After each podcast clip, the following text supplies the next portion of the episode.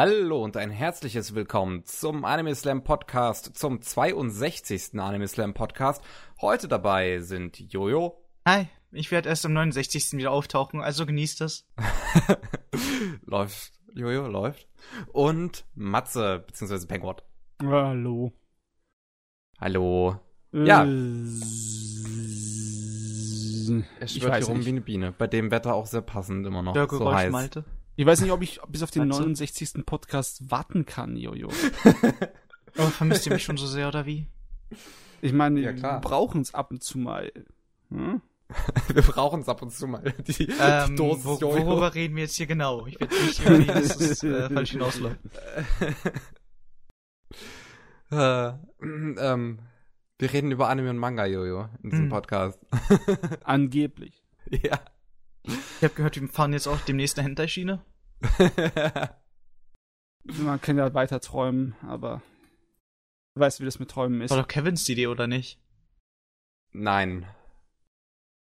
Ich wüsste zumindest nicht. Jojo, So. hast du gerade Inception begangen? Ja. What the fuck? Hab ich irgendwas verpasst? Wo kommt Inception her? Weißt du, was Inception ist? ja klar. Aber jetzt, ich, ich verstehe den Zusammenhang jetzt nicht. Es ist, es ist alles noch viel zu sehr in seinem Unterbewusstsein eingespeichert. Er ist sich noch nicht dessen bewusst. Also, okay. ach so, das meinst du. Meine Güte. Hätte jetzt uns gesagt, was nimmst du und bitte gib uns auch was davon ab. Vielleicht wird's dann interessanter heute. Also lass uns mal Gas geben. Mein Hirn ist hier auf Sparflamme. Ja. Wer will denn anfangen? Oh, so viele Freiwillige. Wir sind Mensch. auch nur zu dritt, also. Soll ich mal wieder anfangen? Okay, ich fange einfach an. Kevin, nichts sag. red nicht so viel. Tu was. Ja, ja. Ähm, ich habe nicht so viel geschaut, ähm, weil ich auch mittlerweile kaum noch die Zeit dazu habe, aber ich habe ähm, das Prequel zu Magi geschaut, beziehungsweise den Sinbad-Arc, Magi, Sinbads Abenteuer. Uh, okay. Und das lief ja in der letzten Saison, ist lizenziert von Netflix, kann man sich also auf Netflix komplett anschauen, die 13 Episoden. Ähm, wir hatten ja, das weiß ich noch, beim, beim Podcast über die Frühlingsanime, hatten wir eigentlich gesagt, dass die ähm, TV-Version von Magi äh, Sinbads Arc nur, nur äh, acht Folgen hätte. Ist halb, ist eine Halbwahrheit. Es hat 13 Folgen, aber acht davon wurden für die TV-Version produziert. Fünf davon haben vorher schon existiert in, al- als OVA-Reihe. Ähm, das sind dann Folgen 2 bis 6, die ursprünglich OVAs waren. Und ja, das habe ich mir halt jetzt die letzten zwei Wochen komplett angeschaut und es hat mir sehr gefallen. Ich habe zwar an sich keine Ahnung von Magi großartig. Ich habe von der eigentlichen Serie nur die erste Folge geschaut, weil sie ist lizenziert und ich kam noch nicht dazu, mir die DVDs irgendwie zu holen. Ähm, Würde ich dir auch nicht unbedingt empfehlen. Also, ja, die Serie hat irgendwie nicht besonders schnell, aber sehr stetig an hier, an Gas verloren, während sie gelaufen ist. okay. Also, ich habe kein Interesse mehr gehabt, so nach zehn Episoden oder so. Ho. Gut. Ähm, naja, die Serie ist ziemlich beliebt im Internet, deswegen habe ich mir jetzt halt einfach mal angeschaut, was davon. Und Magi kann und, und den Sinbad A konnte ich mir so anschauen. Ähm, auf jeden Fall, in, in Sinbads äh, Abenteuer ähm, geht's ja, wie der Name sagt, um den Sinbad, noch äh, vor der eigentlichen Magi-Serie. Und um seine Geschichte, wie er halt zum großen Abenteurer beziehungsweise zum König werden möchte. Und mir hat's, wie gesagt, sehr gefallen. Es ist erzählerisch wirklich angenehm, schön. Es sind viele kleine emotionale Geschichten da drin, also, also die einem so, ein- so ein bisschen berühren, nichts mega depressives, trauriges oder so, so ein bisschen berührend ähm, mit vielen unterschiedlichen Charakteren aus vielen unterschiedlichen Ländern. Ähm, es hat wirklich schönes Worldbuilding und wie gesagt, und, und die einzelnen Charaktere haben halt wirklich schöne Geschichten. Ähm, Ja, jetzt immer mehr im Detail. Es ist Ja. so aufgebaut im Sinne von wegen, er ist auf seiner Schiffsreise und dann hat er dort ein Abenteuer und dann hat er dort ein Abenteuer und so weiter und so fort. ja, mehr Nur oder weniger. episodenhaft oder was? Ähm, nicht unbedingt episodenhaft, so ein bisschen arkhaft, würde ich eher sagen. So zwei, drei Episoden, ein Abschnitt.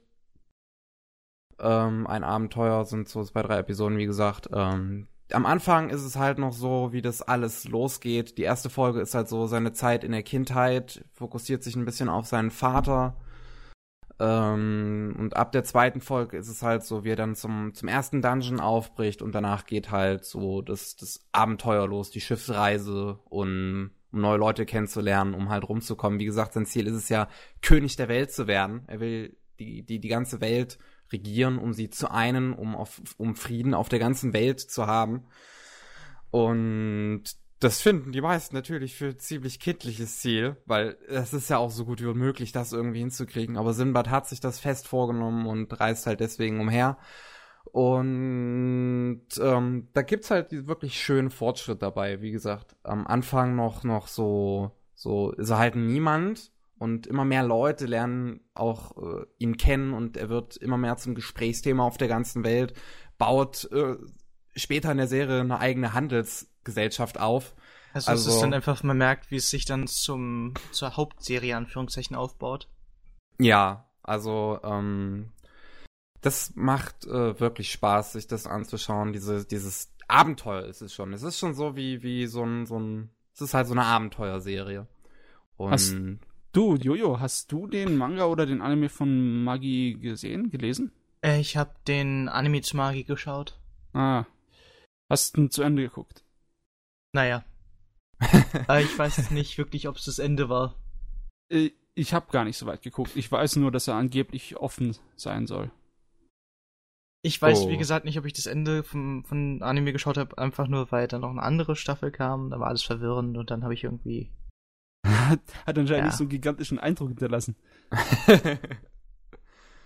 ich kann es schwer in Worte zusammenfassen, weil es mehrere Jahre her ist, gefühlt. Hm. Ja, ich, ich, ich gucke auch gerade nochmal nach. Die ganzen Charaktere kommen ja auch noch so in der, in der äh, eigentlichen Serie vor, in Magi. Wenn ich mir das hier gerade so angucke. Manche weniger wichtig, manche mehr wichtig. Wir hatten das Japan jetzt gebastelt mit den OVAs. Du hast gesagt, die zweite Episode, da macht er schon den ersten Dungeon. Ist die zweite Episode jetzt die erste OVA-Episode gewesen? Oder ja. die zweite Episode von wegen die erste, die zweite Fernsehepisode, die dann eigentlich Episode 7 wäre in der also, DVD-Fassung? Oh mein Gott, Japan, was machst du? nee, also ähm, für die äh, TV-Ausstrahlung wurden Episode 1 und ab Episode 7 produziert und Episode 2 bis 6 sind halt die OVAs. Und das ist alles Füllerzeug, oder dann? Ähm, nein, das ist eher eine, eine, eine, Fortsetzung. Die erste Episode wurde halt gemacht, um Sinbads Vergangenheit eher zu beleuchten, weil man die so nicht wirklich großartig dargestellt bekommen hätte. Ähm, und ab der zweiten Folge geht's halt, geht halt dann sein eigentliches Abenteuer los das dann halt auch nach diesen OVAs natürlich fortgesetzt wird. Ja, weil ja, aber die sechste Episode e-, endete, glaube ich, auch wirklich ziemlich offen. Also ist die OVA jetzt nicht für das Zeugs, sondern ist die wichtig, um dann Episode 7 zu verstehen? Ja. Äh, dann ist es ja, die Fernseherstrahlung war ja so ein Tritt in die Eier dann, oder? Nee, die UVA, die, die UVA-Episoden hat man umbenannt und dann auch im, äh, auch im Fernsehen ausgestrahlt. Ach so, okay. Ich habe gedacht, die hätten das jetzt dann so ausgestrahlt. Episode 1, Episode 7. Wäre ein bisschen komisch. Ich, ich traue Japan zu. ja, gut. Ähm, ich weiß aber noch nicht großartig, was ich noch dazu sagen soll. Ich kann noch mal was über die Optik sagen, weil die hat mir nur so bedingt gefallen. Es ist an sich, finde ich, schön gezeichnet aber die Animationen sind nicht so unbedingt hohe Qualität. Man merkt auch an vielen Stellen ziemlich offensichtlich immer so, so, so kleine Tricks, um, um gewisse Dinge nicht zeigen zu müssen, nicht darstellen zu müssen, was dann immer ziemlich langweilig ist, teilweise extrem antiklimaktisch wird, äh, wirkt. Und das hat's mir immer so ein bisschen, bisschen versalzen, weil die Handlung und die Charaktere sind halt wirklich, wirklich großartig, richtig, richtig toll. Mhm. Aber okay. ähm, es ist halt, es ist, ja, die Animationsqualität ist halt einfach nicht so pralle. Ich meine, das ist eine der wenigen Sachen, mit dem die alte Fernsehserie auch noch ein bisschen punkten konnte. Die hatte eigentlich ganz gute Animationen. Es sind dann irgendwie so die Sponsoren ausgegangen für die. Naja, die, für die Sinbad die, der Sinbad-Arc wurde von einem anderen Studio produziert. Und, ja. dieses, und das Studio gibt's auch noch nicht so lange. Also den einzigen Anime, den sie vor Sinbad gemacht haben, war Classroom Crisis. Und ich weiß nicht, ob das überhaupt irgendwer kennt. nee, das, da klingelt bei mir nix. Ähm, ja, also was halt die Zeichnung angeht, ist halt, fand ich teilweise auch noch ein bisschen komisch die Linienführung, weil die wirkt teilweise einfach so, so extrem spontan. Du, ich, ich, ich habe hier so, so, so, ein- so, ähm, wie nennt Das man sich das? positiv an. Ja, ich Ähm, meine, inwie inwiefern spontan. Ähm, die, die, die, die Ränder bei den, bei den Figuren, so, so diese schwarzen Ränder, wie nennt man das nochmal? Diese, Ja, die Aus, äh, die Umrisse. ja, die Konturen Umrisse. und alles. Und das, die Umrisse sind teilweise sehr, sehr ähm, spontan. Mal dickere schwarze Linien, mal dünnere und das ohne wirklichen, äh, wirklichen Anhaltspunkt oder wirkliche Fortführung. Also, Also du meinst nicht konsequentes Design. ja, genau. Es Aber das hört sich wenigstens nicht langweilig an. Also wenn ich mir so ein paar Google-Bilder angucke, dann sehe ich jetzt nichts, was problematisch ist. Aber das ist wahrscheinlich das, weil Google mir nicht das zeigt, was ich eigentlich sehen müsste. Ja, ich, nee, also schlecht fand ich das auch nicht unbedingt. Ich fand es nur teilweise komisch dann zu sehen, wenn du zum Beispiel so eine extreme Nahaufnahme von irgendeinem Charakter hast, wie zum Beispiel jetzt Sinbad mit seinen sehr langen Haaren, wenn du da seinen Rücken siehst. Mal in einer Sequenz ist mir das sehr aufgefallen, wie halt einfach diese, diese Linienführung so, so total ähm, wirr war. Unten, unten in seinen Haaren ein bisschen dicker, in der Mitte verliert diese Dicke wieder, oben wird's wieder ein bisschen dicker irgendwie. Das war komisch. Du meinst Nivellierungen, so wie bei einer Manga-Zeichnung. Das ist doch eigentlich ein Pluspunkt. Weil da wirkt die Linie doch lebendiger. Also wenn es dir wirklich so komisch aufgefallen ist, dann äh, irgendwann musst du mir wirklich mal Screenshots davon zeigen. Ja, muss ich mal, raus, mal raussuchen. Ähm, ja, aber mehr wüsste ich jetzt nicht dazu zu erzählen. Wenn man Magi so an sich schon mochte, wahrscheinlich wird man hier mit Spaß haben. Oder wenn man halt einfach eine schöne Abenteurer, Abenteuerserie sehen möchte. Äh, das ist so eine Sache. Bei Magi hat mich eigentlich total angezogen. Zuerst von Idee und danach wurde es mir irgendwie langweilig. Ich weiß nicht warum. Gibt's irgendetwas, was mich da anziehen würde beim Sindmar? Gibt's, gibt's Fechterei? Gibt's Schwertduelle richtig cool oder sowas? nee. äh, komm mal, es ist Sindbad. Sindbad mit dem Säbel, das weiß man schon. Was, was, wann ist der äh, Film rausgekommen? In den 60ern? Der mit den Stop-Motion-Skeletten und alles. Keine Säbelduelle? Nein. Nee. Keine wirklichen Säbelduelle. Allgemein sind die Kämpfe nicht so spannend. Es gibt ein paar einzelne Kämpfe, die gut gemacht sind, aber der Großteil ist auch eher so halt von seiner Animationsqualität zurückhaltend. Hm. Ähm, ja. Mehr wüsste ich jetzt dann aber auch, wie gesagt, nix, nicht mehr zu sagen. Gut, wenn dann keine Fragen mehr sind, dann mache ich mal weiter. Großartig. Hm. Ich habe noch ähm, Planetarian geschaut. Oh. Ist ja, lief ja auch die, die Saison erst, waren ja ein Web-Anime von David Production. Also die Leute, die auch, auch ähm, ähm, Jojo animieren. Und von Planetarian habe ich auch vorher die Visual Novel schon gespielt, weil ich halt großer Fan von Jun Maeda bin und seinen Werken wie Clannad, Angel Beats und äh, Kanon oder Little Busters. Ähm, und ich finde halt, Planetarian hat eine der wirklich ähm, emotionalsten kleinen Geschichten aus seinen Werken. Und ähm, ich war sehr froh, als ich noch vor einem halben Jahr oder so die Nachricht gelesen hatte, dass das Ding ein Anime bekommt. Hab's mir jetzt angeschaut, ich bin nach wie vor sehr froh.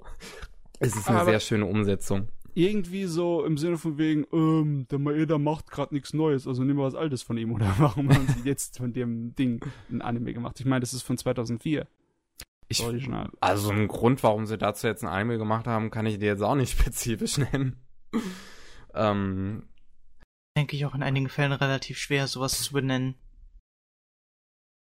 Naja, auf jeden Fall Hm. In Planetarian geht es darum, dass ähm, die Welt, äh, sagen wir mal, mehr oder weniger dem Chaos verfallen ist, weil überall ähm, ist, ist toxischer Regen, weil ähm, Leute in, in Waffen mit Biologiewaffen gestartet haben und Chaos überall. Dann, Apokalypse. Ja, Apokalypse. Durch die Städte fahren dann irgendwie noch äh, Roboter, die auf alles schießen, was sie sehen. Ich weiß nicht, in der Visual Novel wurde das, glaube ich, genauer definiert, warum diese Roboter da waren. Im Anime wird das nicht gemacht. Ich kann mich jetzt aber auch gerade nicht mehr dran erinnern. Ähm, und unser Protagonist ist halt gerade auf der Flucht von solchen Robotern und landet dabei in einem Planetarium, wo ähm, ein Robotermädchen steht, das ihn begrüßt und ja, die beiden verbringen dann Zeit in diesem Planetarium, weil ähm, es ist halt, es ist halt gefährlich draußen. Der Protagonist ist sich nicht sicher, wann diese ähm, Roboter abhauen. Irgendwann, irgendwie muss ja der Name zustande kommen von dem Anime.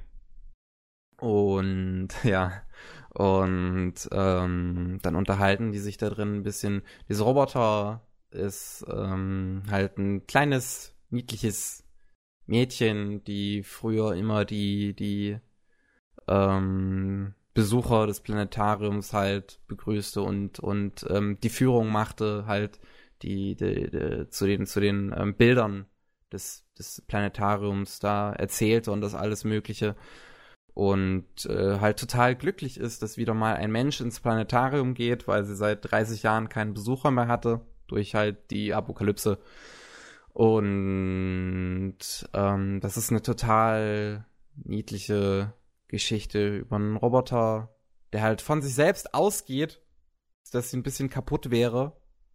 Weil, ähm, nee, das, das genau zu erklären wäre jetzt ein Spoiler. Also Aber ihre Haarschleifen trotzen sämtlichen Schwerkraftregeln. ja, die Haarschleifen. Du die Haarschleifen sind, sind bei einigen Animes gibt's ja noch Schlimmeres. Schon, aber das, äh, da, die, der nimmt sich schon ein bisschen was raus hier, die Haarschleife, ja? Die ist schon ein bisschen frech. was sie sich ja. da rausnimmt gegenüber Mutter Schwerkraft.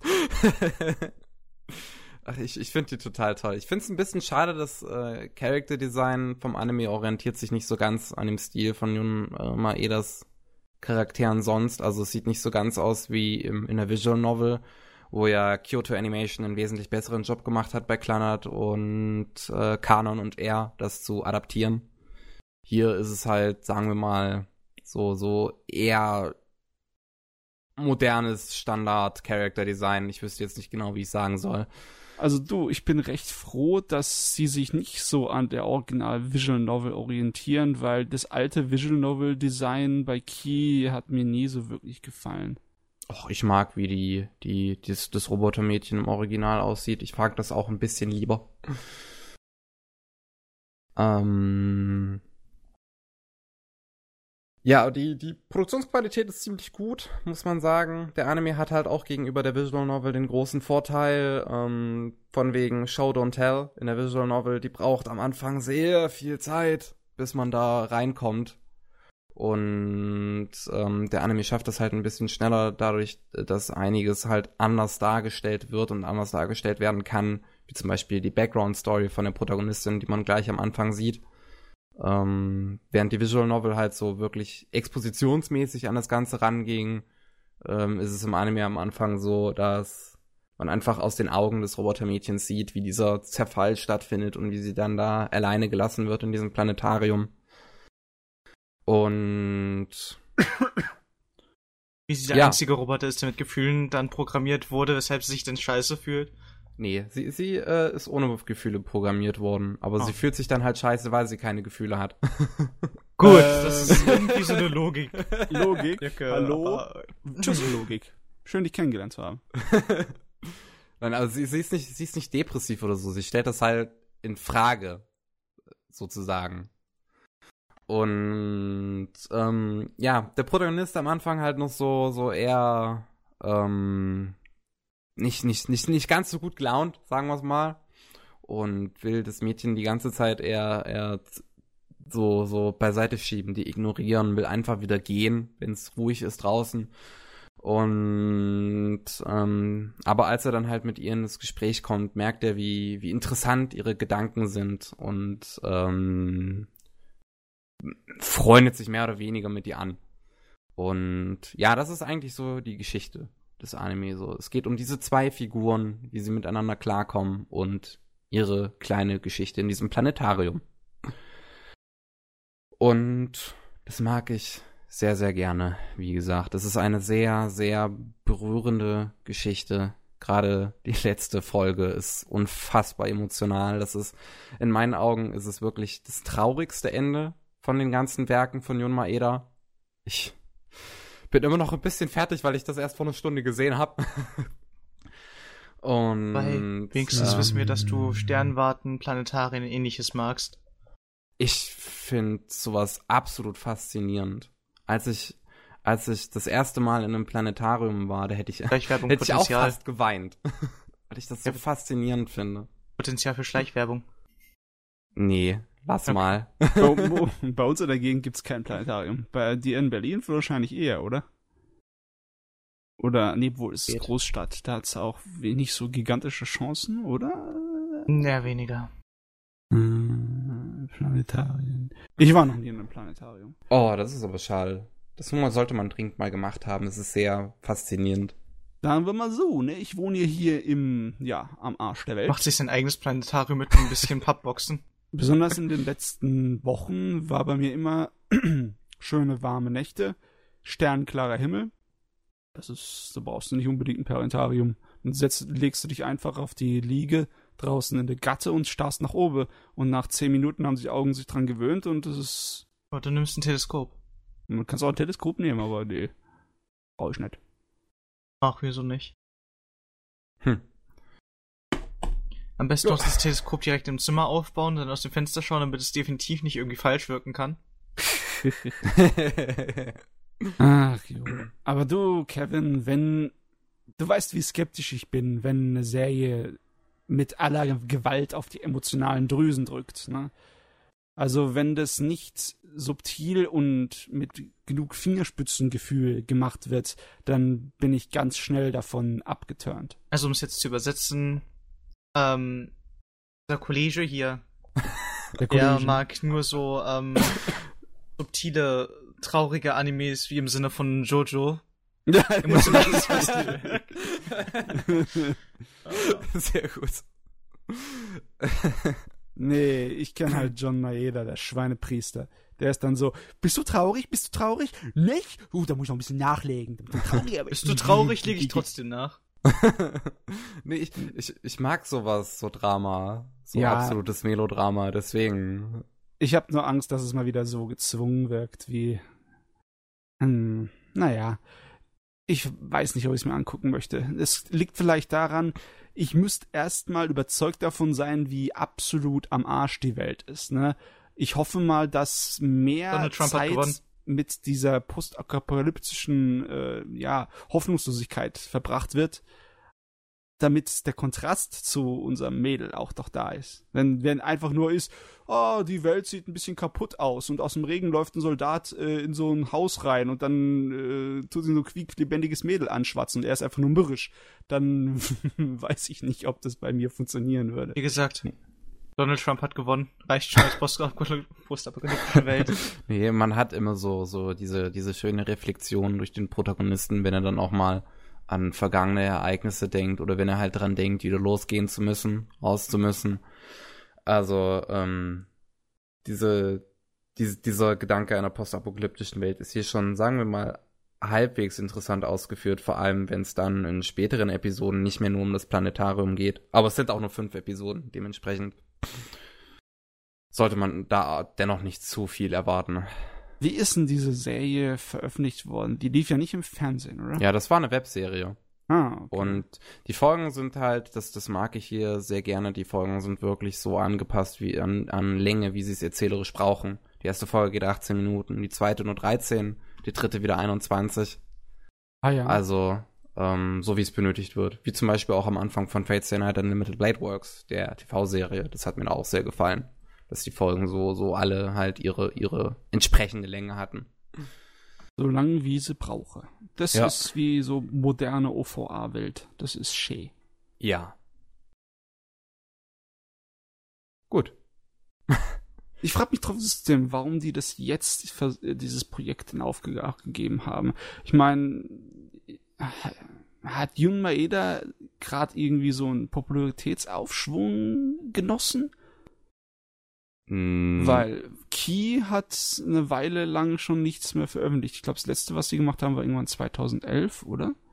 Ich gucke gerade nochmal. Rewrite, meine ich, aber kam 2013 raus. Das war das letzte von Key bisher. Was? 13? Ich dachte, das wäre 11, 12 gewesen. Nee, doch, doch, hast recht, 11. Okay. Aber Rewrite war auch dann gar nicht mehr von, von Jon Maeda, muss man mal dazu sagen. Nee, das hat er nur, das, das hat er nur geproofreadet. Danach hat er irgendwann die Angel Beats Visual Novel gemacht. Nach dem Anime allerdings. Der hatte mhm. zuerst das Skript für den Anime geschrieben und dann die Visual Novel. Also ich hätte nicht wirklich mitbekommen, dass Charlotte so ein großer ja, Erfolg gewesen ist. Ich glaube nicht, dass der, also ich weiß es jetzt nicht hundertprozentig auswendig, aber ich habe ihn nicht oben an den Top 10 andauernd bei den DVD- und Blu-ray-Verkaufscharts in, in Japan gesehen. Ich habe auch keine Ahnung großartig, ob, was, was Charlotte für ein Erfolg ist oder nicht. Ich weiß, dass es auf jeden Fall seine, seine gewisse Beliebtheit und seine gewissen, seine gewisse Zuschauerschaft hat. Charlotte. So, hm. ich mag's ja auch sehr gerne. Ich finde Charlotte ja auch absolut super. Also ist es halt bei mir der, der nicht zu belehrende Zyniker, der denkt sich gerade schon wieder, jetzt haben die bestimmt Planetarian nachgeschmissen, damit sie was produziert haben, damit sie nicht aus den äh, Köpfen der Leute verschwinden, sondern Präsenz haben. Wie gesagt, ich weiß es nicht. Aber, ähm, nee, nee.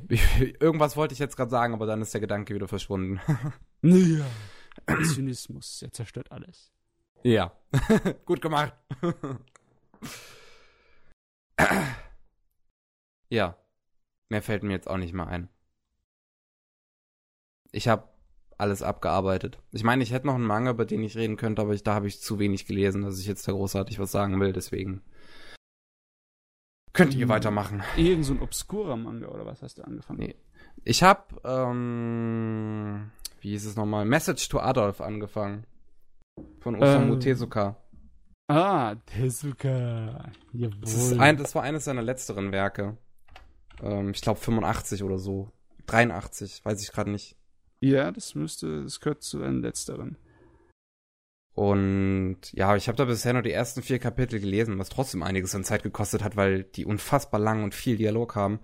Ja, du, ähm, es ist so herrlich, wie viele unterschiedliche Sorten von Manga Tezuka hat. Und teilweise hat er sich dann so richtig, richtig, äh, ja, der musste sich halt keinen Konventionen mehr beugen, der durfte machen, was er will.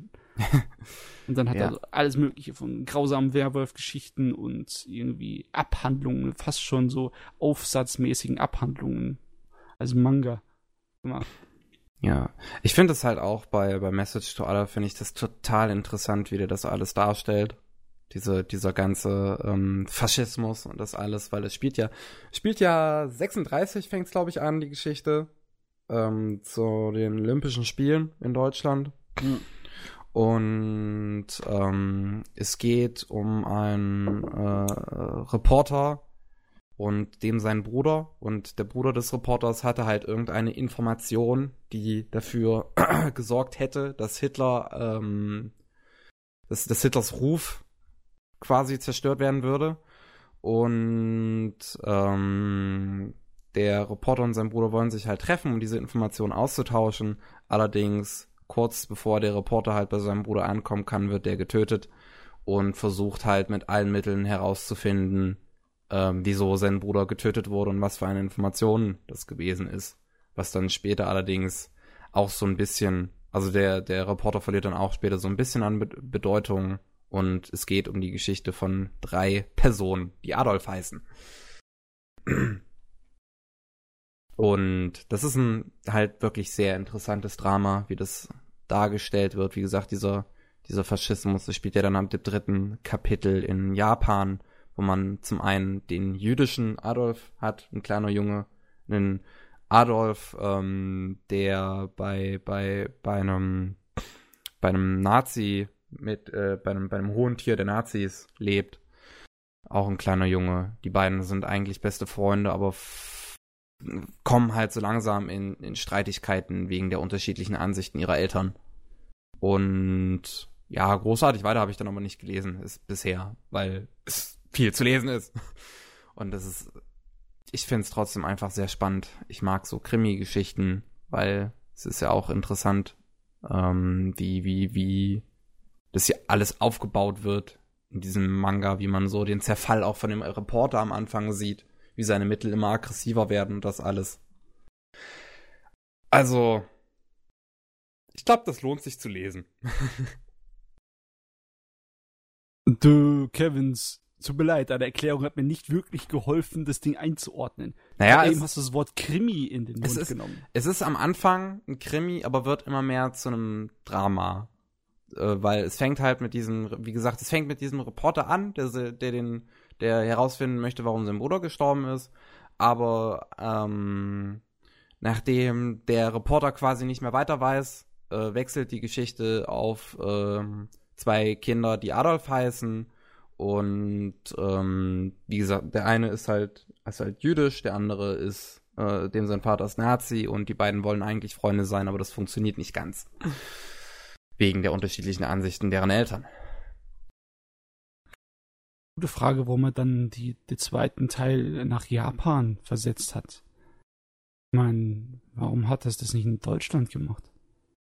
Du hast doch gesagt, dass der zweite Teil in Japan spielt, ja, oder? der zweite Teil spielt dann in, in äh, Japan. Mhm. Naja, es ist wahrscheinlich halt, weil ähm, damit, damit, damit dieses Drama um das, um das Judentum besser funktioniert, würde ich mal sagen.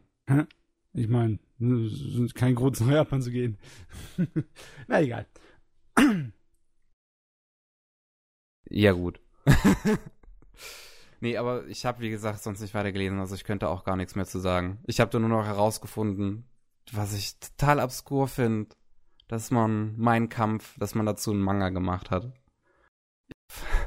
Wieso? Ja, da war irgendwas, ne? Ja, 2008 kam ein Manga zu Mein Kampf raus habe ich dann danach gelesen. Und ich dachte mir so, what the fuck, what the fuck, Japan? Wieso? Weil Deutsch eine magische Sprache ist. ähm, weil man sich teilweise auch mit historischen Sachen beschäftigen muss. Ich meine, es sind auch genug ja, Mangas rausgekommen über die Atombombe. Ja, und muss man sich ab und zu mal schon beschäftigen. Ja. Ich meine, das Problem ist, äh, wir wissen alle, was mein Kampf ist, aber mhm. wer von uns hat das Ding gelesen und weiß, was drin steht? Das ist, das ist gut, eine gute Frage. Ja, ja, also ist generell so ein Ding, äh, das ist irgendwie Drittes Reich, Zweiter Weltkrieg, lauter Propagandascheiß und dann liest es keine Sau. Und das irgendwie als historisches Dokument zu betrachten, ist was anderes. Vielleicht ja. denke ich auch dir ein bisschen zu komplex drüber. Ich meine, kann einfach nur irgend so ein reißerischer Manga gewesen sein, aber ich denke mal, bei so einem Thema wird es eher was, so ein äh, historischer Roman gewesen sein oder so ein Scheiß. Hm. Hm. Also wir gehen jetzt von vornherein nicht mal davon äh, aus, nur weil das Thema jetzt äh, brisant ist, dass äh, Japan einfach so keinerlei Respekt hat vor nix und einfach aus jedem Unterhaltungskram macht. Ne? Es kann gut sein, ja, dass ja. es auch irgendwas Wichtiges gewesen war. Nur nicht, dass es dann heißt, ja. Ich finde es nur komisch, das dann halt in so eine Ecke zu, zu verpacken, halt als Manga dann einfach, weil. Ich meine, wieso? Ich, ich meine, Manga, es gibt nichts, was irgendwie Manga einschränkt. Manga kann alles sein. Zeitzeugnis, Doku, etc. Klar, es wird nicht alles damit gemacht, aber es ist eigentlich steht, gibt's keinen Grund, warum Manga irgendwie sich da einschränken sollte. Jedes andere Medium auch, wie Buch und Film, kannst du auch alles damit anstellen. Ja, okay. Wieso? Meinst du nicht? Ich weiß nicht, in meinen Augen ist ein Manga einfach ein Unterhaltungsmedium. Oh, er schränkt es ein. Ja. das finde ich nicht gut. Nicht die Medien einschränken, die armen Medien. die fühlen sich doch klein. ich habe einige von den YouTube angreifen. Was? Was mit YouTube? Was? Ähm, nichts, nichts von wegen irgendwelche Moderatoren, die dann irgendwelche YouTuber leicht angraben. Haben. Ich glaube, du hast uns hier verloren. Ich hab's ja. ja, ich, hab's, ich hab das Thema verfehlt. Ja. Sechs Sätze ah, Thema ist verfehlt. sehr gut aufgefallen, deshalb ich probiere abzulenken. Nee, aber wir sollten mal weitermachen, ne? Wer Jojo, ja, du bist die ganze Zeit so still. Hörst du überhaupt zu, Jojo? Jojo, bist du da? ich höre zu, aber ich habe wirklich null zu den Sachen äußern können. Hm. Na gut. Ich meine, zu dem Manga Okay, erstmal. Was? Okay. erstmal was? äh, zu Magi, was vorhin war. Ich habe den, An ich hab den Anime irgendwann mal geschaut, da, das ist schon ein bisschen her. Und da kann ich nicht mal sagen, ob ich ihn zu Ende geschaut habe. Okay. Das liegt so in weiter Ferne, ne? Ja, ja. Damals! Darf, es, ist so, es ist wirklich sogar damals. ja, dann kannst du ja jetzt ähm, über, über Zeug reden, was du aktuell geschaut hast. Wenn du dich schon an Älteres nicht mehr erinnerst. Ja. Ähm, ich habe ein bisschen was zur Auswahl. Ich sag, ja, ich hau jetzt einfach meinen mein Favorit irgendwie ist äh, Mob, Mob Psych 100. Yeah. Einfach nur wegen der Visu wegen dem Visual, wegen den schlechten Witzen und wegen diesem One Punch Man Feeling. Das Ding ist echt gut. Ja. Äh. Ähm, yeah. ihr habt, habt ihr es geschaut? Weil sonst ich würde ich es jetzt ungefähr zusammenfassen. fünf, sechs Episoden geschaut und ich habe auch, was im letzten Podcast? Ja, im letzten Podcast hattest du ganz kurz mal drüber geredet. Yes. Ja. Gut, also müsste ich es nicht unbedingt jetzt zusammenfassen. Nee, also wir wissen ungefähr, dass es darum geht, dass da so ein Junge ist mit psychischen Kräften, der äh, Geister für einen, ja, so Scharlatan besiegt. Und mittlerweile wird es halt jetzt irgendwie düsterer? Würde ich jetzt nicht unbedingt, aber ein bisschen düsterer. Weil. Ich weiß jetzt nicht, wie viel soll ich raushauen? Ich bin jetzt bei Folge, bei der aktuellsten Folge, was 9 ist. Oh, da hast du fast doppelt so viel wie ich geguckt, bald. Also, Und ich weiß, dass es schon so ab dritte, vierte Episode einen Umschwung gegeben hat, dass es von diesem, ah, jede Woche mal äh, irgend so eine Geistergeschichte und dann einen Geist besiegen, zu, da gibt es auch andere Leute mit Kräften und äh, unser Mob, wenn der, äh, wenn der mal explodiert, wenn er mal auf 180 geht oder auf 100, dann fliegen die Fetzen. Naja, und mittlerweile ist es so, es, es wird sein kleiner Bruder, also doch sein kleiner Bruder angesprochen. Ähm, und was eigentlich mit anderen äh, die psychische Kräfte haben. Und es ist dann halt nun mal so, dass der kleine Bruder erstmal viel Scheiße baut, was in seinem Schülerrat vor sich geht. Im Sinne von Leuten, die unangenehm auffallen, was unterzujubeln, also jetzt eigentlich sogar vom Vorsitzenden her ausgehend, nicht mal von ihm, aber er macht mit. Ach so, die Leute werden diskreditiert, so. Äh, weiß nicht, das war ja die Folge mit den Schulschlägern, mit den Schulrautis. Ja. Und von der Schule, wo Mob hingeht, da waren ja diese Rowdies und in der Folge und in den Folgen, ein, zwei Folgen, werden denen halt regelmäßig Sachen unterstellt, dass sie irgendwie was, ähm, die, die, äh, von Flöten Einzelteile klauen, also die Teile, wo du dann halt, äh, die Mundstücke. Mhm. Und andere Sachen, dass sie dann den unterschieben, unterjubeln. Und ähm, dass sie dann halt von der Schule geworfen werden, beziehungsweise ähm, Disziplin Disziplinarmaßnahmen bekommen. Oh, okay, ja. Und der kleine Bruder macht es eigentlich. Keine Ahnung, wieso er das macht. Und von dem Schülerrat-Vorsitzenden, weil er ein dreckiges, armes Stück Scheiße ist, was dämlich ist. Mit einem Minderwertigkeitskomplex. Oh, also die Bösewichten sind nein, nein, warte, warte, warte. Menschen. Ich ja. meine, das ist nicht mal böse gemeint. Er ist wirklich ein armseliges, minderwertiges Stück Scheiße. das, sieht man, das sieht man auch, weil man sieht seine Familiensituation. Auf ihm wird konstant rumgehackt, weil, weil jeder andere in seiner Familie mehr gebracht hat als er. Und die Familie erinnert ihn gerne und oft daran. Und deshalb hat er ein paar Komplexe entwickelt. Auf jeden Fall, dass äh, dem kleinen Bruder vom Ab, dessen Namen ich vergessen habe, nicht wirklich äh, gefällt, was er da macht, aber er es trotzdem irgendwie durchzieht. Gruppenzwang halt, ne? Jein. Also am Anfang ist es vielleicht Gruppenzwang. Aber durch diese ganzen negativen Emotionen, die er dadurch ansammelt, hat er anscheinend so viel psychische Energie gesammelt oder freigesetzt, dass er selber schon, ähm, ach Gott, wie heißt er auf Deutsch? den grünen Geist sehen kann. Den kleinen. Ah, okay. Bei Weil er kommt wieder und ist noch schwächer als davor. Seine Fähigkeiten regen sich, oder was? Aha. Und das war, und das war der, äh, der Komplex vom kleinen Bruder, weil er eigentlich immer äh, Fähigkeiten, also diese psychischen Fähigkeiten haben wollte. Ja. Und Obwohl, deshalb irgendwie Komplexe ja. hatte und immer so immer irgendwie einen Löffel dabei hatte und dann wollte, dass er sich verbiegt.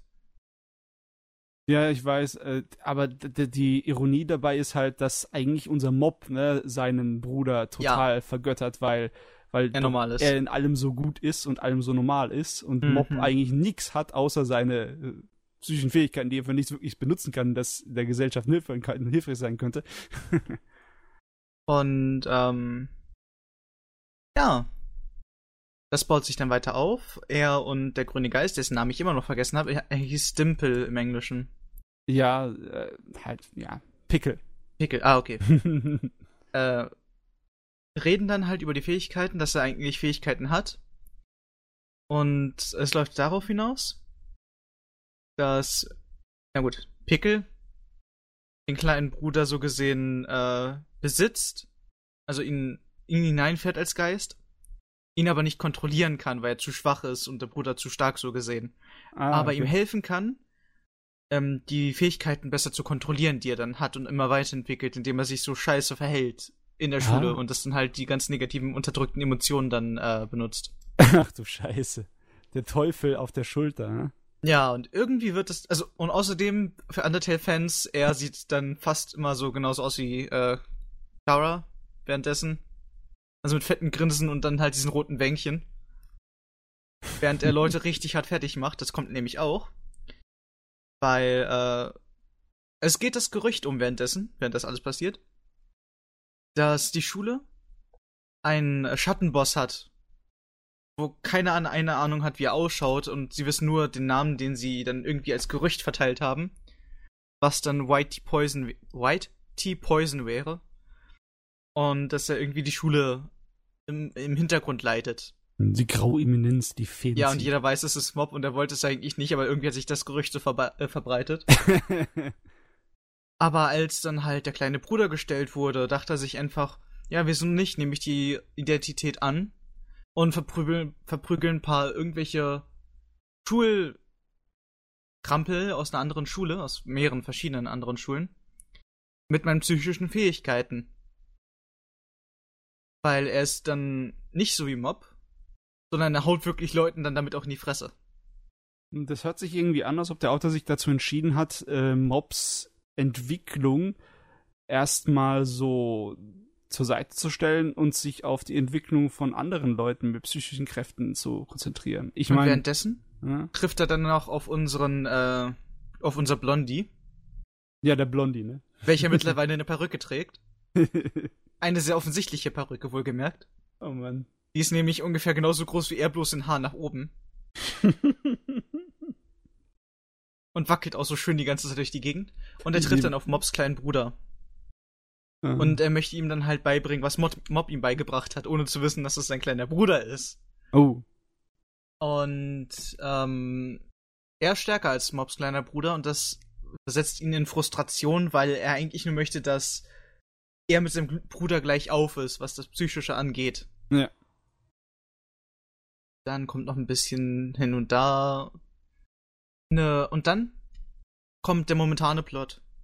Da ist eine Firma, also eine Geheimfirma auf ihn aufmerksam wird, neben halt, na, ich möchte, ich möchte bestätigen, dass psychische Energie wahr ist, Firma. Also es ist so eine kleine gewesen. Äh, die wurde angegriffen von der Firma, von der ich jetzt erzähle. Die äh, Leute mit psychischen Fähigkeiten gezielt einsetzt, um Energie zu produzieren und sie als zu militärischen Zwecken und ähnliches abzurichten. Oh, da sind wir schon bei der Moderne hier. Ja. Und da ist dann halt in der Situation, die ich erzählt hatte, dass Mobs kleiner Bruder alle fertig gemacht hat von einer anderen Schule, kommt dann Mob um die Ecke, fragt, was das alles soll und so weiter und so fort. Pickel verpisst sich weil er Angst hat. und Mob entschuldigt sich für seinen kleinen Bruder bei den anderen. Dann kommt einer von den Militärfuzis, die ich gerade erwähnt habe, möchte sich den kleinen Bruder schnappen, weil Mob, weil sie nichts vom Mob wissen. Aus irgendeinem Grund ist es immer wieder so. Bei diesen Stories. So, ja, so, genauso wie Saitama, ne? Ja. Hm. Und, ähm, der Moment, in dem der kleine Bruder und Mob angegriffen werden von dem Typen und der Typ den kleinen Bruder erstmal eine reindonnert, sieht man den Rage, ich nenne es mal Rage-Balken, also seinen Emotionsbalken sehr schnell hochschnellen. Und dann läuft es halt aufs Übliche hinaus. Wobei Mob äh, nicht gewinnt und auch nicht verliert in dem Szenario.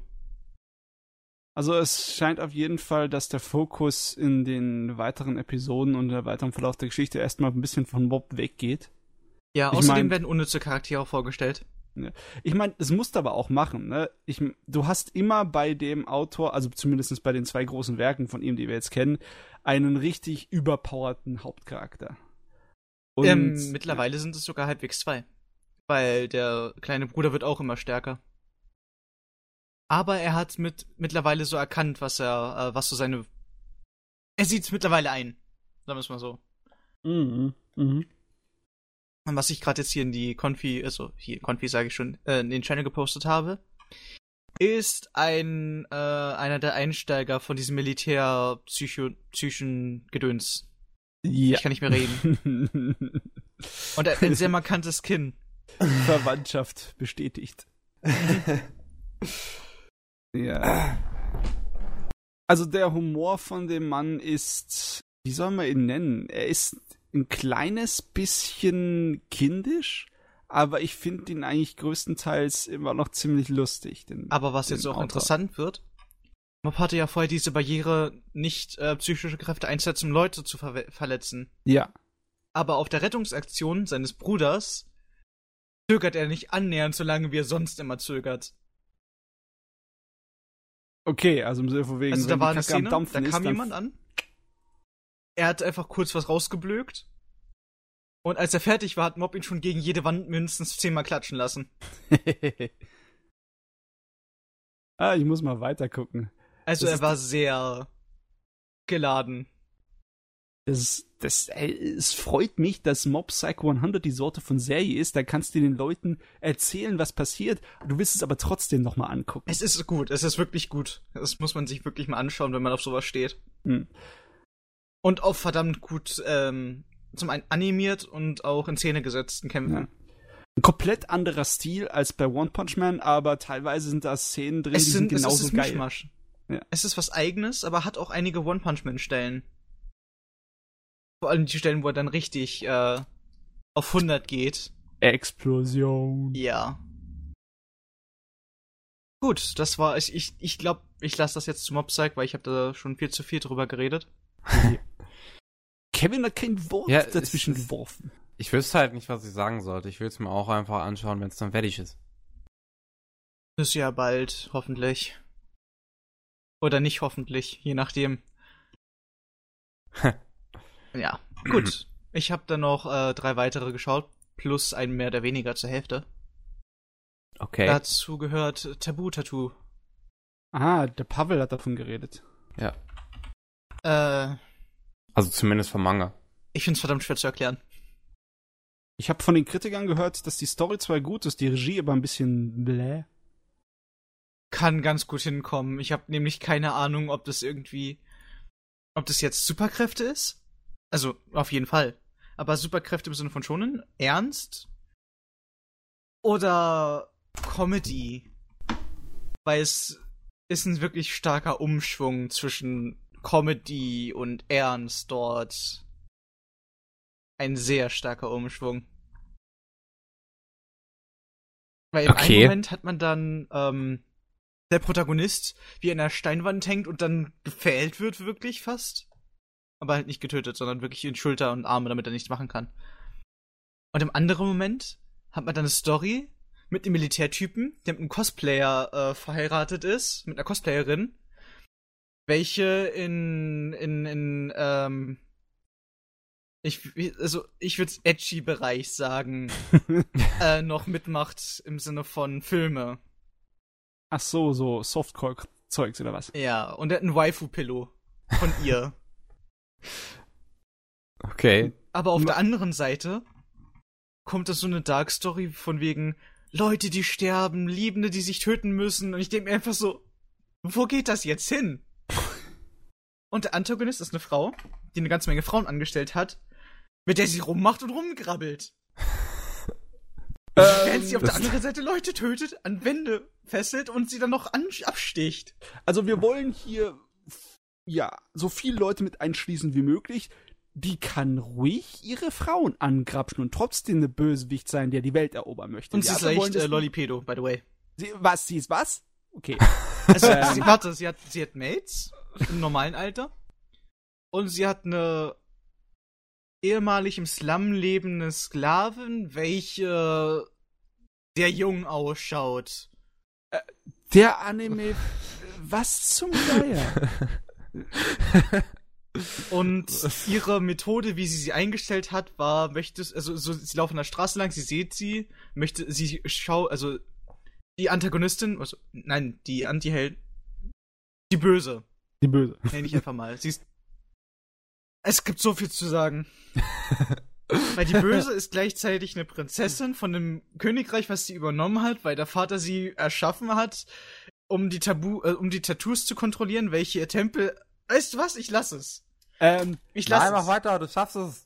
Nein. No normalerweise, ne, wenn man so etwas hat, was so auf Exploitation äh, ausgerichtet ist, so im Sinne von wegen alles Geschmacklose, solange es nur den äh, Zuschauer in irgendeiner Weise bei Laune hält, dann äh, dann kommt da generell, das ist eher etwas, über das man sich lächerlich machen kann, aber sel selten etwas, das mit seinen äh, Gags ankommt. Funktionieren die Gags überhaupt oder geht es, fällt das alles es ist, es ist, äh, Zum einen ist es lustig, zum anderen ist es awkward, weil man hat ähm, so ein, also es gibt die Tabu, äh, erstmal die Tattoos, okay, die Tabu-Tattoos. Ja. Hm. Und durch die kriegst du coole Fähigkeiten. Und dann gibt, also ist es dann halt eine, ähm, eine Waffe, die gefunden und probiert wurde, weiterzuentwickeln von einem, von wem anders als Amerika. Und äh, davon wurden dann auch so gesehen Kopien gemacht, die Fake-Tattoos sind, die mehr oder weniger schwächer sind, aber trotzdem funktionieren können. Und da ist einer, ähm, ein Agent, der hat so ein Fake-Tattoo. Und er ist so gesehen er ist das, was mir am ehesten einfällt von wegen Comedy und allem. Mhm. Und er ist der Exposition-Typ. Was äh, nicht, also im Sinne von Exposition, im Sinne von das passiert gerade, das und das ist deshalb der Grund. Er ist ein kaum live Otaku, welcher innerhalb der ersten Folge so eine Wunde hat, dass er seine Gedärme verliert, was zensiert werden muss. Äh, ist ein Perversling? Arbeitet im Militär? Ja, sein Charakter klingt nach einer perfekten Figur für einen Militärtypen. Ey, der andere, hat, der andere ist mit einem Cosplayer verheiratet. Beziehungsweise heiratet einen Cosplayer. Das ja gut, das ist ja jetzt nicht also, so um, weird. Um eine Szene zu beschreiben, weshalb er der Com äh, Comedic Relief oder ähnliches ist, ne? Er hat dann, äh, der Armeetyp, von dem ich jetzt gerade erzählt habe, der einen Cosplayer heiraten möchte, Cosplayerin heiraten möchte, ist dann halt an, an einem, Exp also, Con, also ein Con-Tag, irgendeine Convention war gerade, zu ihr hingegangen und hat ihr dann so gesagt, ja, ich gehe auf eine schwere äh, militärische Mission und wenn ich wiederkomme, heirate ich dich. Während im Hintergrund irgendwelche roten Flaggen rumgewunken wurden. Aber unser Comedic Relief hat dann auch nochmal so rausgehauen, was zur Hölle laberst du da? Es ist eine rote Flagge, dass du sterben wirst auf dem Weg hin zur Mission er dann auch nochmal so ein Foto von ihr. Ja, das ist die Frau, die ich heiraten werde, wenn wir wieder zurückkommen. Und er hat dann nochmal rausgehauen. Was zur Hölle laberst du da? Das ist so eine rote Flagge, du wirst draufgehen. Ja, meine Güte. Ich weiß nicht, das kann doch nur völlige Absicht sein, wenn er alles rein quetscht, was er nur finden kann. Von Meta bis zu äh, Exploitation und äh, ja, Geschmacklosigkeit in Massen. Ich habe außerdem noch mal nur noch, dass der Toilettenhumor la Gintama kommt. Es, es ist eigentlich schon fast so ein Humor. Oh, aber ich Mann. weiß nicht, ob es dann so passen würde. Ich frag mich, warum der so etwas macht. Will er dafür sorgen, dass zumindest eine Sache hängen bleibt bei irgendwelchen Otakus oder Fetischfreunden. Weiß nicht. Ich bin, bin gerade irgendwie überfordert, den Plot zu erzählen, weil die Prinzessin, von der ich erzählt habe, ist künstlich erschaffen worden. Ach, das auch noch. Okay. Um, um, um halt diese Kristalle, die die Tabu-Tattoos so gesehen beinhalten, zu kontrollieren, um dann, wenn du alle kontrollierst, kannst du die, die Regeln der Welt umschreiben. So ein Shit. Aha. Und sie ist halt nicht das einzige Experiment. Und während Back Travel Storytime sind sie in eine geheimen, geheimen Fakultät eingebrochen, in der so gesehen die, die gefailten Klone von ihr sind, die trotzdem zu einem Teil sie sind, zu anderen Teil eine eigene Persönlichkeit und anders aussehen. Aber dann halt unten gehalten werden, weil sie nicht funktionieren. Zu dem, was sie sollten. Ich glaube, ich verstehe nichts. Ja. weißt du, was das Beste ist? Das wird erzählt von, von dem coolen Hund an Charakter, der unseren Hauptcharakter einweist und ihm zeigt, wie er seine Fähigkeiten benutzt und von dem Lover des Königs. Okay. Ja. es ist eine ganze Menge. Also, sag mal so, es wird mit sexuellen Neigungen offen umgegangen, was an sich ein Pluspunkt ist.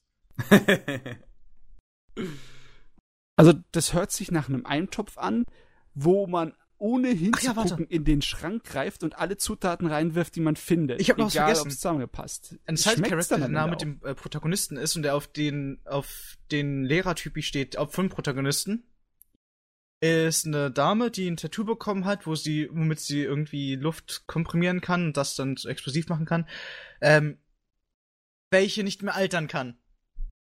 Weshalb sie dauerhaft so aussieht, wie als würde sie die Oberschule gehen. Ja, gut.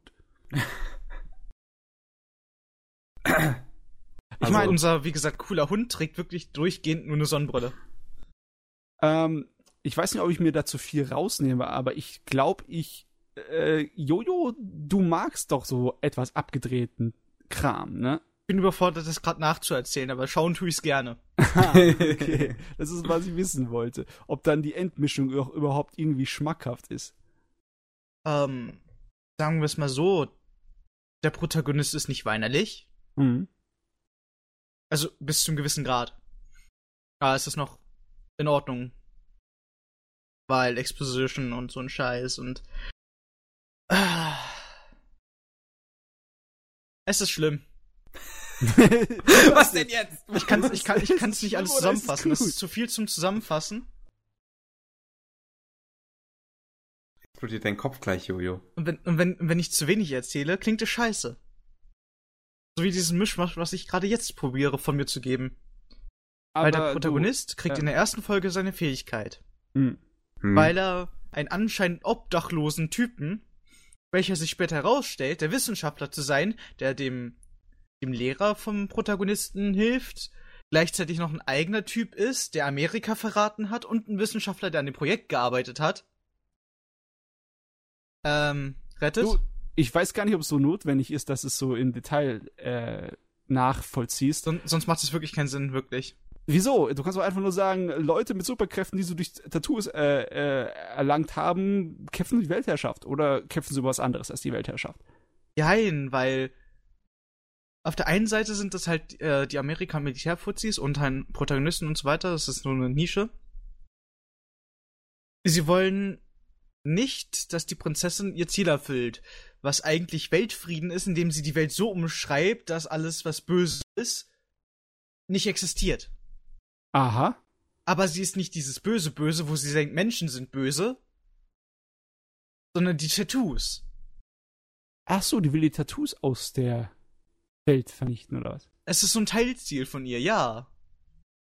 Man sollte alle Tätowierer einsperren lassen. Oh, Kevin. Aber auf der anderen Seite sind die Tattoos cool und die Tattoos sind irgendwie. Du hast halt ein Tattoo, entweder an der Hand, Arm oder sonstiges, auch auf der Zunge, hat, hat einer zum Beispiel.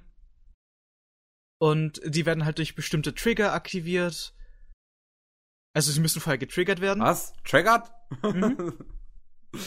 Äh, zum Beispiel bei der Dame, von der ich gerade ge äh, äh, geredet habe mit der Luft, ist es zum Beispiel aus irgendeinem Grund Kreide. Und sofern das mit dann dem Tattoo in Kontakt kommt, aktiviert sich ihr Trigger, weshalb sie dann die Fähigkeiten verwenden kann und dann halt noch einen Boost in Reaktionsgeschwindigkeit, Stärke und allem Möglichen bekommt. Ich meine, eigentlich. Äh, und bei unserem Protagonisten ist es Blut. Egal welches, sein eigenes oder anderes. Ah. ah, Mann, da ist wahrscheinlich wieder dieses, diese Angelehrtheiten von wegen, ich beiß mir mal kurz in den Finger oder ich schneide mich mal Nein. kurz und danach ist keine, dann wird nirgendwo ihre Narbe zurückbleiben, weil das ja schon mäßig ist. Äh, sie haben sehr viele Verbände, weil zum Beispiel bei ihm kommt es nicht nur durch, äh, eigentlich nie durch den Finger beißen, weil es muss wirklich schon ein bisschen was an Blut sein. was muss spritzen? Ja. Okay. Und seine Fähigkeit äh, läuft, kann Gefahr laufen, außer alles zu zerstören, weil es irgendwie so eine Fähigkeit ist mit einem Vieh. Weil die sind auch mit irgendwelchen Viechern gekoppelt.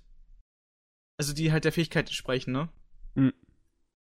Ähm, die dann irgendwie probieren, die Hosts währenddessen sie sie benutzen zu übernehmen und äh, die Hosts und alles andere zu zerstören. Jetzt im Sinne von Protagonisten. Mhm. Okay, der ist gefährlich, der Mann. Der ist gefährlich. Ich meine, er hat die Fähigkeit, alles verschwinden zu lassen, also ein Void zu machen, heißt es da. Ja. Also wirklich, er schafft eine schwarze Kugel und alles, was da drin ist, ist auch weg. Weg. Und das sauber. Gut, okay. ich glaube, ich habe zu viel darüber geredet. Ich möchte weitermachen, ja. bitte. Michael Ende lässt grüßen. Ich, kann ich noch ein Wort dazu verlieren? Kannst auch gerne einen ganzen Satz zu verlieren. Ich, ich habe eigentlich irgendwie jetzt die ganze Zeit versucht, mir nachzudenken, für was vielleicht die Tattoos stehen sollten. So, so übergreifend gedacht. Mhm. Weil, wenn das Hauptziel unserer, äh, unser Mädel ist, dass äh, sie das Böse von der Welt vernichtet, und das sind halt bei ihr gehören die Tattoos damit dazu, mhm. weil sie der Ursprung des Bösen sind, oder was auch immer sie ihre Philosophie sein mag. Ich weiß nicht, sie ähm, macht zu viel mit Frauen rum, als dass ich mich richtig dran erinnern kann. Ich meine, sie kann In jeder zweiten Szene mindestens. Sie kann ja ihr Ziel nur erreichen mit der Hilfe von der Macht dieser Tattoos, ne? Mhm. Und dann ist es so, als würdest du sagen, äh, alle Waffen in der Welt abschaffen, indem man alle Leute, die Waffen haben, erschießt mit Waffen, ne? Das ist irgendwie so. Also sie tötet sie ja nicht, sie möchte sie eigentlich für ihre Sinne rekrutieren, deshalb tötet sie auch den Protagonisten nicht und das mehrfach. Hm, mehrfach nicht töten. Ja, Wieso? weil sie ihn dafür rekrutieren möchte. Also mach mit und sowas. Das ist irgendwie so ein kleines bisschen, ja, so, äh, was ist, wenn man jetzt die Tattoos mit Atomenergie vergleicht? Wird es passen? Oder eher nicht? Ja, Im Sinne von wegen, wir wollen alle von der Atomenergie Ach, ja, weg, aber deswegen Und äh, der Protagonist hat eine Kindheitsfreundin, um die rumnervt. Ne? Hm? Nochmal, sorry. Der Protagonist hat eine Kindheitsfreundin, die rumnervt. Ähm, ja, ich meine, das hat ja noch gefehlt bei dem riesen Potpourri hier. ja. Das stimmt. Interessanterweise, Spoiler, hält das nicht allzu lange an. Sie stirbt. Ja. Guck mal, guck mal ich suche schon nach tieferen Sinn in der Geschichte. Ich hab's schon aufgegeben, irgendwie zu versuchen, dem zu folgen, was da passiert. Du solltest nicht nach tieferen Sinn in Anime suchen. Ach ja, äh, weißt du noch das kleine Mädchen, von dem ich geredet habe? Ja. Das, äh, was zu den Bösen gehört? Ich kann sich in eine riesige Tigerkatze verwandeln, die Leute fressen kann. Ähm, Noms. Habe ich vergessen zu erzählen. Ach, da äh, kommt jetzt daher dieser Screenshot. Weil Welche? ich habe erst das erste Mal, wo ich nach dem Ding gegoogelt habe, habe ich gedacht, ist das eine Moe-Serie? Nein, Moi. das ist, äh, das ist die, der Nebencharakter. Und das ist aus der Sicht des Otaku-Typen. Weil sie halt sich Milch bestellt hat, weißt du? Weil sie keinen Kaffee trinken kann. Selbstverständlich hat sie dann Öhrchen. Ne? Ja, weil sich halt, weil, weil jeder sie als entweder Hase oder Katze dann ähm, bezeichnet oder in Frage stellt. Weil mhm. äh, ihr komisches Tier da, also sie mag Hasen und ihr komisches Tier da von wegen Tattoo und so ist ein Hase. Also irgendwie, es. Aber es meine, ist kein Bunny Girl ich, ich habe gerade eine morbide Faszination für das Ding entwickelt, nachdem du mir das alles hier so an den Kopf geworfen hast. Ich meine, das bemüht sich ja zwangshaft, sämtliche Sorten von Otaku-Bait rauszuwerfen, die es irgendwo findet oder in der äh, aus der Dings aus der Schublade ziehen kann. Aber ich glaube, ich werde mir lieber den Manga durchlesen. Hast du mal das Artwork vom Manga gelesen? Äh, Nein, äh, gesehen? Noch nicht. Das ist tierisch, tierisch geil. Du das kannst dir so beides geben, glaub mir. Mit Hochkontrastschattierungen arbeitet es. Ähm. Sieht ziemlich gut oh. aus, ne? Nice. Ja, das, das sieht, äh, das sieht gut verdammt aus. gut aus. Oh. Äh, ich glaube, da werde ich mal dem Pavel seine äh, Empfehlung folgen und mir den Manga anfangen zu lesen. Ach ja, und ähm, nur mal so als Tipp. Hm? Auf dem zweiten Bild, was du geschickt hast. Ja. Der Typ oben rechts mit der, mit der Brille und den schwarzen Haaren, das ist der äh, Lehrer vom Protagonisten. und der hinter dem Baum ist der Lover von dem König. Okay. Also, das ist nämlich aus der Backstory. Der Lehrer sieht voll aus wie so Großstadt-Ghetto-Rapper, yeah. Und er kriegt cool, später noch weiße Haare, weil er älter wird. Außerdem ist er. Egal, Spoiler. Gut, egal. ähm. Ach, richtig, und Leute mit dem Tattoo werden, äh, haben höhere regenerative Fähigkeiten. Also die sterben nicht so schnell. Ja, und sie können wirklich Gliedmaßen wieder ranpappen. Oh, okay. Weshalb man halt nicht so ganz so viele Wunden sieht. Einige dann bleiben, aber nicht alle. Da, dann ist die Sache mit dem Blut ja auch nicht so unbedingt ja. so problematisch beim Hauptcharakter. Die Serie hat sich eine Ausrede ausgedacht. Du, gib mir mal kurz deinen Arm, so hack. Jein. Jetzt muss ich den wieder nachwachsen lassen. Ja, nicht nachwachsen, ranpappen. Nachwachsen tut nichts. Ah, auch so, okay. Wenn der Arm also einen Fluss runterfällt, ja, dann ist er weg. ich kann mir jetzt bildlich vorstellen, wie der Autor daraus irgendeine so abgedrehte Komödie, eine datenhafte Szene rausmacht. ähm, es gibt schon so einen Moment, wo einfach einer da sitzt, ihm im Arm abfällt und er ihn einfach wieder ranpappt. Aber es ist nicht die Szene, wo er dann äh, den Fluss runter. Äh, das wäre natürlich lustiger. Mein Arm, wir müssen ihn wiederfinden. Ich kann ohne das Ding nicht arbeiten. Glaubst du, was ähnliches passiert mit unserem Typen hier, mit dem braunhaarigen Otaku, von dem ich erzählt habe? Oh Mann. Äh, ja, genau. Genau, Kevin. ja, das, deswegen hatte ich das. Das ist sogar die erste gesagt. Folge. Ähm, weil, weil du hattest ja gesagt, dass, sie, dass die Kreide ihr Trigger ist. Mhm. Und man, ich, ich, man, man kennt das Internet heutzutage. ja. Heutzutage ist jeder Trigger. Aber ähm, es ist in dem Anime so ziemlich alles vergeben. Also es gibt da einen über, übermäßig krassen Sadisten. Äh, eine, die auf Nahtoderfahrung steht. Mhm. Ge so generell überall. Und eine groß großbrüstige Mittel, also äh, eine großbrüstige Shinto-Maid, die Jungfrau ist, aber sich immer wieder von der Prinzessin äh, ärgern lässt, weil sie auf einen bestimmten Typen steht. Außerdem okay. nimmt die Prinzessin so ziemlich nichts ernst. Ja, aber ich denke, wir sollten jetzt wirklich so langsam mal ja, zu was anderem kommen. Das ist interessant gewesen. Danke sehr, Juju. Ja. Ich glaube, das kann man schneiden oder keine Ahnung. Gott, da müsste ich Arbeit machen. Pff, als Zeit. ob Kevin jemals arbeiten würde. Du, ich habe eine Ausbildung. So. Also, ja, ich habe keine Zeit. Was? Wir haben Wochenende und du redest gerade mit uns über Animes. Ja. Das muss ich ja noch aufbringen. Gut, also. Ja. Also. Ich habe noch zwei Animes. Beziehungsweise zweieinhalb Animes. Das ist auch ja, ich habe viel go. zu viel Redezeit. Ja, let's Do go. It. Zack, zack. Äh, ich habe noch die Greyman. Also die Greyman Hello. Hallo. Die neuen. Und ähm, ja, ich mag's, auch wenn es irgendwie awkward wurde. Mehr kann ich jetzt noch nicht sagen. das war alles. Läuft. Ja, okay. Ja, ich habe halt die aktuelle Folge geschaut. Alan Walker ist im Gefängnis. Alle sind deprimiert. Und sie probieren sich gegenseitig mit Essen zu erstecken, weil sie, weil sie dann halt essen sollen. Weil der komische Koch aus dem ersten Teil ist ja immer noch da. Aus der ersten Staffel. Aus dem Vorgänger. Und der zwingt ihn wirklich das Essen runter. Bis die wirklich von sich aus essen. Ähm, das muss ich nicht kapieren, oder? Äh, weil die, das mit dem Essen ist so von wegen, äh, brauchen die Kräfte. Einige von denen haben parasitäre bla Fähigkeiten, weshalb das dann, sie dann nochmal eigentlich noch mehr Energie und Futter brauchen. Ach so, das, das schon im Prinzip. Ja, weshalb, weshalb eigentlich so jeder, der Parasit gedönst hat, mehr als nur äh, viel essen muss. Und dann halt noch storybedingt, dann. Oh Gott, es ist. Es ist zu viel zu, zum Zusammenfassen, schaut's euch an. Es ist in Ordnung, es hat mit einem Plot-Twist und einem Cliffhanger aufgehört, was ich scheiße finde. Aber ich würde es weiterschauen. Ah, aber das ist noch nicht zu Ende von seiner Nein. Episodenzahl, oder? Nein, es ist gerade mal bei Episode 10. Ich Gut. dachte, die neue Serie soll 13 haben, oder? Ja.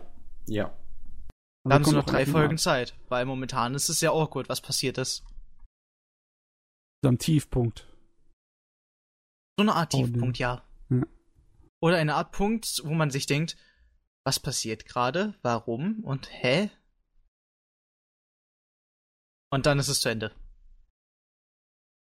Okay. Weil es gerade irgendwie, es ging so ein klein wenig berghoch von der Stimmung her, auf einmal war es eine Achterbahn. Du, ich, ich, ich habe so das Gefühl, dass du dich mit der Komposition der letzten Episoden, die du da geschaut hast, nicht ganz so anfreunden kannst. Es ist irgendwie awkward, weil, meine, die haben wirklich jemanden in der Organisation von, von den Exorzisten, der aussieht wie ein blonder Hitler. Und er fühlt sich auch Ähm. genauso auf. Okay. Mit dem Papst an seiner Seite. Was eine verdammt schwere Pille ist, die zu schlucken da vor einem liegt. Es ist so diese Art von Pille, die einfach so riesig ist, wo man sich denkt, die kriege ich nie im Leben runter. ähm, okay. Es ist ein blonder, Hitler aussehender Exorzist, der mit dem Papst zusammenarbeitet, gegen Alan Walker wegen Plot Twist. Und die Menschenexperimente durchgeführt haben und das alle billigen. Jo. Ich meine, ich höre mich jetzt vielleicht ein bisschen heuchlerisch an, aber ab und zu mal muss man auch, darf man nicht vergessen, dass es einfach nur Manga ist und Anime. Und Ich es weiß, halt aber es ist trotzdem so abgefuckt. Und ich meine, ich kann es ja kurz spoilern, weil in der letzten Folge ist ein Typ, der aussah wie ein Priester, zu Alan Walker in die Zelle reingegangen, während er probiert, während ähm, Levi, jetzt, ich habe keinen Bock, das zu erklären, probiert hat, ihn aufzulockern von der Stimmung her. Und was passiert ist, dass der Priester allen Anscheinen nach probiert, Alan Walker umzubringen, weshalb der Millenniumsgraf auf einmal auf dem Weg dorthin ist, weil er richtig hart angepisst ist deswegen. Und aller mögliche Scheiß, andere Scheiß passiert da. Es werden zwei Exorzisten noch von den anderen Aposteln gefangen gehalten. Äh, alle anderen Exorzisten, die mit, äh, mit Walker befreundet waren, sind irgendwie richtig hart down. Und dann kam halt die Szene, wo ich gesagt habe, dass sie gezwungen werden zu futtern. aber sag mal, der Graf ist immer noch der Hauptantagonist, oder? Eigentlich. Aber ich, ich bin mir da auch schon nicht sicher, weil du einfach öfter mal sagst, also, um den Plot zusammenzufassen halbwegs, Alan Walker ist der Host für den 14. Apostel. Und aber der 14. Apostel wollte den Millenniumsgrafen umbringen, um selber zum Millenniumsgrafen zu werden, aber der Millenniumsgraf, der momentan diesen Posten vertritt, möchte eigentlich nur an der Seite vom 14. sein, weil er ihn aus irgendeinem Grund mag. Und es ihm egal ist, dass er ihn umbringen möchte. Und er wirklich zu Tränen gerührt ist, eigentlich ihn zu sehen. Und ich habe keine Ahnung, was da eigentlich so los ist. Okay. Ich habe nur ein Grinsen auf dem Gesicht. Ich habe Probleme mit Plot irgendwie in den letzten Tagen. Ich meine, ich weiß, man kann es nicht sehen, aber er glaubt's mir, ich grinse einfach nur die ganze Ja, Zeit. und als nächstes habe ich Server, was nicht gerade besser wird.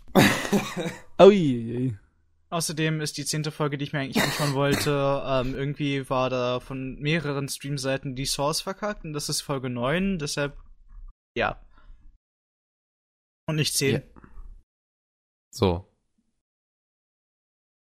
Ja. Ja, mein Interesse für Servamp ist, ich glaube, das habe ich schon mal bekundigt. Ja, hast du schon. Also es ist so. mehr Shit passiert, äh, verwirrend, äh, Charakterentwicklung ist auch da. Irgendwo. Ich Und glaube, so ausführlich brauchst du da nicht mehr drüber Ja. reden. Wir haben das schon mal gut ich genug, das schon oft glaub genug ich. angeschnitten. Ja. Jetzt zu was mit einem einfacheren Plot. Dankeschön. Okay. New Game. Ach so, ja, New Game. Oh, Gottverdammt, New Game. Das hat jetzt schon langsam die, die, seinen Weg durch das Internet angetreten. mit lauter GIFs und Webamps. Die Animationen sind ja teilweise jenseits von Gut und Böse. Inwiefern? Gut. Richtig fein. Ach, ist, ja. Mag zwar nur eine Fanservice-Comedy-Serie sein, aber Gottverdammt, da ist Talent hinten dran. Nee, das ist nicht normal. Auf jeden Fall. Ich find's niedlich, es ist putzig und der Plot ist einfach zu verstehen. Bonuspunkte. Protagonistin, die immer noch aussieht wie ein Hochschulkind aus irgendeinem Grund, aber es ist bei einigen Jap Japanern so irgendwie, dass sie aussehen, als würden sie noch zur Schule gehen. Du, ja, ähm, ich hatte mal zwei Studenten, die dann nach Heidelberg kamen zum Austausch und ich habe denen dann geholfen, hier Wohnung und allem Scheiß und äh, Bürokram zu machen am Rathaus. Äh, die war 20, aber die sah nicht älter aus, also die 15. Und ja, siehst du, das meine ich zum Beispiel. Ja, so, sie ging mir vielleicht, also so zwei Kopf kleiner war die als ich. Ja, es ist so, so interessant, was da alles so von, von wegen Standards für wie groß die Leute da sind, was für sie groß ist, was für sie schön ist und so alles dann ja. äh, so gilt. Äh, wo ist stehen geblieben? Richtig, New Game. Sie ist dann Game Designerin, angehende Game Designerin bei einem Spielestudio und sie produziert bei der Fortsetzung, der Fortsetzung ihres Lieblingsspiels mit, mit dem Design-Idol direkt neben ihr. Und sie lernt das halt. Mhm. Und dann kommt so zwischenmenschlich so ein bisschen was zustande. Ende. Yay! Schaut's euch an. Endlich mal was einfach zusammengefasst. Schaut's euch an, es ist niedlich, es ist putzig, es ist schön animiert und es sind, es sind wirklich schön, schöne Farben, die da verwendet werden fürs Zeichnen und fürs ja. Animieren. Ich hatte mir schon gedacht, dass äh, möglicherweise man den Pavel von dieser Saison noch ein bisschen überzeugen kann, wenn man ihm New Game an den Kopf schmeißt. Ich habe so das Gefühl, das wird ihm gefallen. New Game ist falsch. Und sie lernen mit Maya. Ernsthaft, das da, da ist so ein riesiges, ist so, ist so ein äh, 3D-Animationsprogramm. Und sie hat dann einfach so ein riesiges Lernbuch mit Maya 3D. Ach ja, Maya. Also für jeden, der ins Design oder Modeling mal rein möchte, Maya 3D, wenn ihr es als Schulversion eintragt, ist es umsonst. und es gibt eine ganze Menge Tutorial- und Lernprogramme. Also Lernschritte und alles, also. Ja.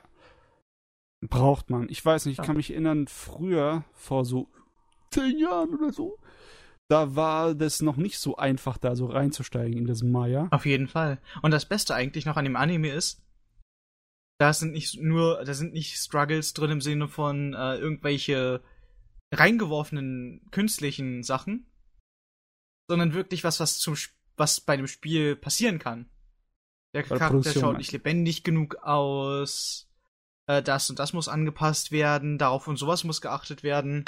Und dann kommt halt zwischenmenschlich irgendwie ein bisschen was zusammen, was awkward ist. Gut. Das ist schon geil, dieser Slice of Life Produktionsgeschichten. Äh, es ist wirklich cool und niedlich. Gut, das war's. Perfekt. Fragen, Aussagen. Hey, hast nee. du was dagegen, wenn ich da gleich reingrätsche und weitermache? Äh, ich habe nämlich auch New einen Game? Anime zu Ende so. geschaut, äh, der sich mit Produktion von Medien beschäftigt. Ich habe Bakuman erstmal die erste Staffel jetzt zu Ende geguckt. Sehr ich gut. Wie ist deine Meinung? Besser jetzt. Perfekt. Merklich besser. Also der Anfang war wirklich nicht so einfach. Ich weiß nicht warum. Eigentlich hatten die Anfangsepisoden nichts Genaues, was mich so abgeturnt hat, aber es war irgendwie schwer zu gucken. Es wird dann merklich besser im Hintergrund. Aber dann, nachdem ich mehr von der Serie gesehen habe, habe ich auch endlich wieder gemerkt, ach ja, das ist ja eigentlich eine Schonenserie. Denn obwohl die ja. Episoden so nacheinander ich abreiße wie die Blätter vom Kalender, so extrem viel Besonderes oder so Weltbewegendes passiert in der Story noch nicht. Die ganze erste Staffel geht ähm, erstmal bis zum Akzeptanz ihrer ersten Serie für Serienformat, ne? Hm. Ich meine, klar, da passiert ein bisschen was und man wird bei Laune gehalten, aber so wirklich von der Entwicklung der Story nicht viel. Es hätte eigentlich auch alles eine ganze Trainingssequenz in Dragon Ball sein könnte, im, im Sinne von wegen, wie viel da passiert. Aber ich muss sagen, das Geilste sind einfach die Nebencharaktere, wie du schon gesagt hast, ja. Kevin. es ist einfach so. Ich meine, ihr Rivale, der, der, der Nisima, äh, oder wie heißt er nochmal? Ich weiß es gerade auch nicht. Nisima Esi. Ja. Dieser extrem exzentrische, der so, wenn man den Autor kennt und seinen Death Note Manga, der L war ja auch so ein Ex Extre Exzentriker. da drin, mhm. ne? Der Detektiv, der dann den, den äh, Hauptcharakter der Serie zur Strecke bringen sollte in Death Note.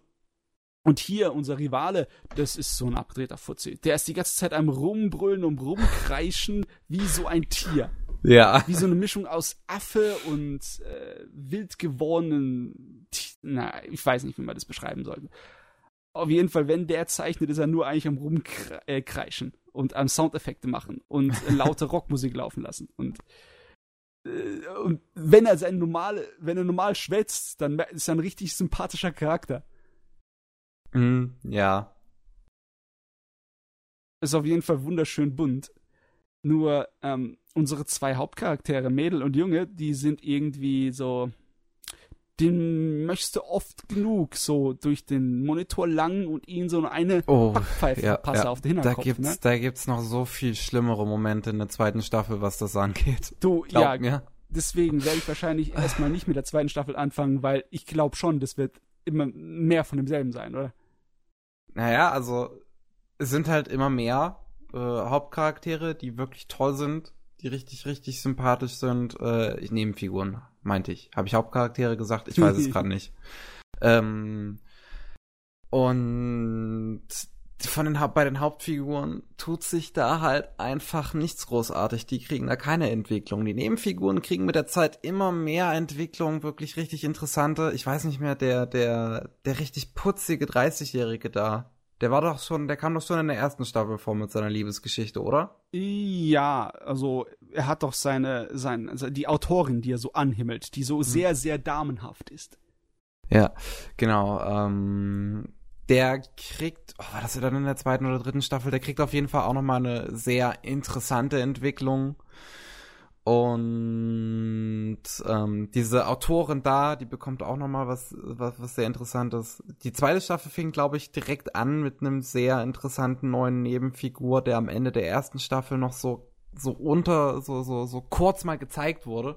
Dieser, dieser, ja. dieser Supergenie, der einfach so mit ja. 30 irgendwie sagt, oh, ich schmeiß meinen Job jetzt hin und fange an Manga zu zeichnen. ja, der ist auch super. Der ist richtig, richtig toll.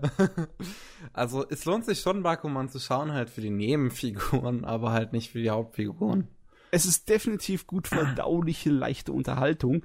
Aber da gibt es ein paar Sachen, wo ich ein bisschen traurig bin, dass nicht drin ist. Man bekommt ja viel mit von dem äh, Geschäftlichen, von mhm. dem Verlagswesen, zumindest in der ersten Staffel. Aber ja, von der ganzen Art und Weise, wie sowas produziert wird, von der Struktur bekommt man viel mit, von dem oben, von dem ganzen außenrum und von dem Allgemeinen. Aber so Details werden überhaupt nicht angesprochen, sondern, also, ist ja absichtlich fast, ist ja schon, dass äh, so die genauen, ja, die Quälerei mit den Arbeitsschritten an sich die bleibt ja außen vor. Es heißt dann einfach nur im Sinne von wegen, man sieht ihn halt zeichnen, aber man sieht nicht das, was er zeichnet oder wie er zeichnet. Ja. Und äh, man sieht den anderen halt schreiben, aber nicht wie und wie er sich dahin quält und durch welche verschiedensten Varianten es geht. Es geht einfach eigentlich immer nur, er macht was, entweder ist es gut und dann äh, ist es irgendwann fertig, oder äh, er macht was und es ist nicht gut und sie verwerfen uns und strengen sich mehr an. Du siehst es eigentlich nur von außen schaffen, du kriegst keinen Einblick in den Schaffensprozess wirklich, ne? Ja, ja, das ist vollkommen richtig. Es bleibt auch so. Aber dafür hast du in die anderen Sachen einen guten Einblick bekommen. Zum Beispiel das Meeting in dem Verlag. Ja. Das ja. fand ich zum Beispiel ziemlich geil. Das dann, das, das war gut geschrieben, wie es gemacht wurde. Das, das war, auch das war doch, glaube ich, auch eine Episode komplett, oder? Ja. Ich weiß es gerade nicht mehr. Ja. Das war der absolute Hauptpunkt von der einen Episode. Das war schön spannend. Aber ich hätte es mir halt gewünscht, weißt du, dass so ein bisschen wie in einer Doku viel mehr Einblick in so Kniffe und lustige Sachen von Details von dem Arbeitswesen und Schaffensprozess eines Mangakas da drin sind. Aber ganz ehrlich, wenn ich mir da so ein zehnminütiges Doku-Video auf äh, YouTube vom Toko Toko Kanal reinziehe, dann habe ich mehr gesehen davon, wie ein Mangaka äh, zeichnet und arbeitet, als bei der ganzen ersten Staffel von Bakuman. Ja, das ist auch gar nicht der Fokus von Bakuman. Der geht ja eigentlich wirklich nur über das, das, das Geschichten erzählen von den, hm. von den Nebenfiguren und so weiter. Ja, so, also, diese, diese Entwicklung halt mit den Charakteren. Das ist eher der Fokus. Ich fand das gut, aber ganz ehrlich, ich hätte es vielleicht vor Shirobaku sehen sollen, denn jetzt ist mein Anspruch zu hoch. ja, Shirobako kann das dann doch nicht ganz toppen. Hm. Ich finde, die, die haben sich in Shirobako wirklich die haben mehr auf Details geachtet, aber die haben trotzdem nicht vergessen, wie das Ganze außenrum am Laufen ist und wie die Charaktere und die Menschen an sich ja. im Arbeitsleben und im Alltag äh, ja so ihren Weg gehen. Hier ist es ja hauptsächlich die, die, das Außenrum und die Charaktere. Hm. Obwohl, gerade wenn es in einem Shonen-Magazin läuft, so wie der Original-Manga läuft, glaube ich, auch im Shonen-Magazin, dann kann ich mir vorstellen, dass der auch mit den ganzen Details da hier punkten könnte. Vielleicht schreibt das einfach immer im Manga in die Randkommentare und lässt es aus der Story raus. Ich weiß es nicht. Ich müsste mal den Manga lesen. Ersten, ja. was weiß ich, 20 oder 30 Kapitel kann ich mir schon mal reinziehen.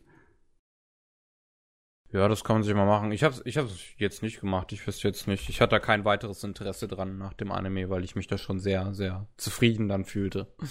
Es ist schon, ich würde es nicht unbedingt als Fast Food bezeichnen, aber es ist, äh, ah, nicht unbedingt so eine nachhaltige Mahlzeit. Man fühlt sich nicht so, als hätte man sehr sich gesund ernährt, medientechnisch. ne? Ach, ich war danach sehr happy. Also mir gefällt ja so, so Slice of Life-Kram ja an sich allgemein immer sehr ja. gern. Deswegen. Ja, schon. Der Geist ist zwar satt, aber nicht unbedingt so wohlgenährt vielleicht. Wer weiß. Hast du schon mal irgendwas von Bakuman dir reingezogen, Jojo? Äh, jein. Also ein bisschen. Wenn es jetzt das. Warte. Wenn es dazu gehört. Was? Äh, nö, hab ich nicht. nee, ich habe was ähnliches was gesehen, aber es war du da im Hintergrund, Jojo? Nee, ich habe gerade danach geschaut. Okay. Nee, äh, aber du kennst ja den Autor von Death Note, ne? Ja. Nur irgendwie, ich bin einfach der Meinung, dass sein Charakterdesign sich nach Death Note nicht unbedingt, also für mich persönlich, in die, in, ins Besseren gewendet hat. Eher so seine Stilisierung ein bisschen gewöhnungsbedürftig? Ich habe das ich, hey. letztes Mal schon gesagt, dass die, die, Kinn, die Kinne von diesen Hauptcharakteren sind wie Klingenspitzen. Man ja, wartet einfach nur darauf, dass jemand jemanden erstolchen mit. einfach einfach Kann jemanden geschnitten am Kinn. äh. jo. Aber so allzu viel ja, ich habe genug darüber letztes Mal schon geredet, da muss man nicht ja. allzu viel dazu sagen. Nur ich habe es zu Ende geguckt und es ist auf jeden Fall besser geworden. Ah, schön. Ich glaube aber nicht, dass es äh, zu mehr als einer Staffel bei mir reicht. Mein Hirn hat oh. nicht unbedingt Lust darauf. Was habe ich noch zu Ende geguckt? Ich habe Laser endlich zu Ende geguckt. Diese alte 80er Jahre Mecha-Serie. Die hatte mhm. so einen gigantischen Hügel nach ihrer ersten, ihrem ersten Abschnitt. Weißt du, die erste Abschnitt von 26 Episoden. Ich, ich spoiler mal ein kleines bisschen. Die Erde wird äh, besetzt von der außerirdischen Macht. Und die Menschen werden unterdrückt. Und unsere Hauptcharaktere werden zu Rebellen. Und es ist alles so ein kleines bisschen leicht postapokalyptisch dystopiemäßig. Im Sinne von wegen, die Menschen haben keinerlei Rechte auf äh, Meinungsfreiheit oder auf Kunst Kunstgegenstände und Literatur werden gejagt, beschlagnahmt und verbrannt. Deculture. Deculture. ja, nicht so wie ein. Das Wort hat hier nichts zu suchen. Aber auf jeden Fall die ersten Episoden von diesem neuen, äh, ja, Abschnitt, die waren irgendwie sehr schwach. Das passiert ab und zu mal. Da bei einigen Serien ist die Qualität der Episoden teilweise sehr schwankend, wenn sie dann unterschiedliche Episodenregisseure haben. Hm. Ich weiß nicht, ich habe irgendwie das Gefühl, dass es bei älteren Sachen öfters vorkommt als bei neueren. Aber auf jeden Fall, zum Ende hin hat es dann wieder die, die Kurve gekriegt und hat sich richtig äh, gebessert. Das hat aber echt ein Riesenproblem gehabt mit seinem Ende. Da hat man gemerkt, den hat eine Episode gefehlt. Ich weiß nicht, ob sie das äh, irgendwie von der Produktion nicht richtig hinbekommen haben, die Story so zu erzählen in der Zeit, die sie bekommen haben, oder ob sie einfach eigentlich um mehr äh, Episoden gefeilscht haben, aber sie nicht bekommen haben. Sowas habe ich ja auch öfters gehört, dass äh, mal, mal passiert früher öfters mal auch passiert. Das richtige Ende haben sie dann per OVA nachgeholt. Ja, ich wollte gerade sagen, ich, was ich das hier, weil ich das hier gerade gelesen habe. Eigentlich haben sie das richtige Ende in der TV-Serie gemacht, aber so von der letzten, vorletzten Episode zur letzten Episode merkst du, da ist irgendwie ein gigantischer Sprung. So im Sinne von wegen der letzten Episode sind wir gleich am Ende und du verstehst gar nicht, was machen die alles da? Das wird ja alles gar nicht erwähnt. Und jetzt, warum ist der Charakter weg? Warum ist der tot? Und warum sind sie im Weltall? Und hä, hä, was ist denn los? Das ist, das ist Schau ich noch so, den gleichen Anime? Äh, dann, die haben dann die OVA nachgeschickt, drei Teile, wo die ersten zwei Episoden der OVA eigentlich nur eine Zusammenfassung der Fernsehserie war und die dritte Episode war dann der Director's Cut vom Ende. Also sollte man sich von der TV-Serie nur die ersten 37 Folgen angucken und dann die OVA-Episode. Die letzte. Äh, nicht unbedingt. Weil die OVA-Episode ist ein bisschen anders geschnitten auch. Das ist blöd gemacht. Eigentlich müsste man komplett neu die letzte Episode und die OVA-Episode zusammenschneiden, um ein ganz richtiges Ende daraus zu machen. Okay. So musst du die, äh, die, solltest du schon die letzte Episode von der Fernsehserie gucken und danach die OVA, die letzte Episode, die dritte. Aber das ist so ein kleines bisschen wie zweimal dasselbe gucken, ein bisschen. Äh, aber es ist notwendig. Sowieso wird alles so. relativ schnell abgehakt in den letzten Episoden. Das Problem, oder beziehungsweise das Gute daran ist, das, das ist halt der Höhepunkt der Serie. In vielerlei Hinsicht. Da kommen auch die richtig interessanten Sachen, wie zum Beispiel die, die philosophischen Einstellungen der, der, der Bösewichte. Mit was für Welt, ja, Vorstellungen die herangehen und ihre ganzen Motivationen überhaupt damit hier so ja, begründen.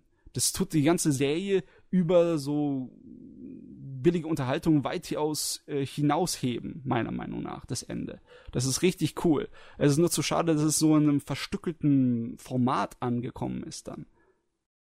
Mhm. Ich meine, ich mein, der Anime-Fan muss ja öfters mit so etwas kämpfen, wenn das Ende einer Serie irgendwie nicht so ist, wie es am besten sein sollte es ist ja fast schon mal eine Ausnahme, wenn ein Ende einer Serie so richtig, richtig genau passt, wie die Faust aufs Auge. Oder wenigstens ja. so den Großteil der Fanbase zufrieden da lässt. Ja. Hey, aber wenigstens haben die ein Ende bekommen, das die Story wirklich abschließt. Also Immerhin. so auf eine Art und Weise abschließt, dass ein direkter Nachfolger auch nicht möglich ist, ich werde jetzt nicht genau auf die Details eingehen, aber das Einzige, was da rein könnte, dass du eine Nachfolgergeschichte in demselben Universum machen könntest. Aber die Story mit den Charakteren und deren Lebenszeit, die ist da abgeschossen. Es ist vorbei und das ist zufriedenstellend. Dass das immerhin mehr als einige Anime andere Animes bieten können, weil einige, die nicht weitergehen, keine zweite Staffel oder ähnliches bekommen haben, ja. haben ein offenes Ende.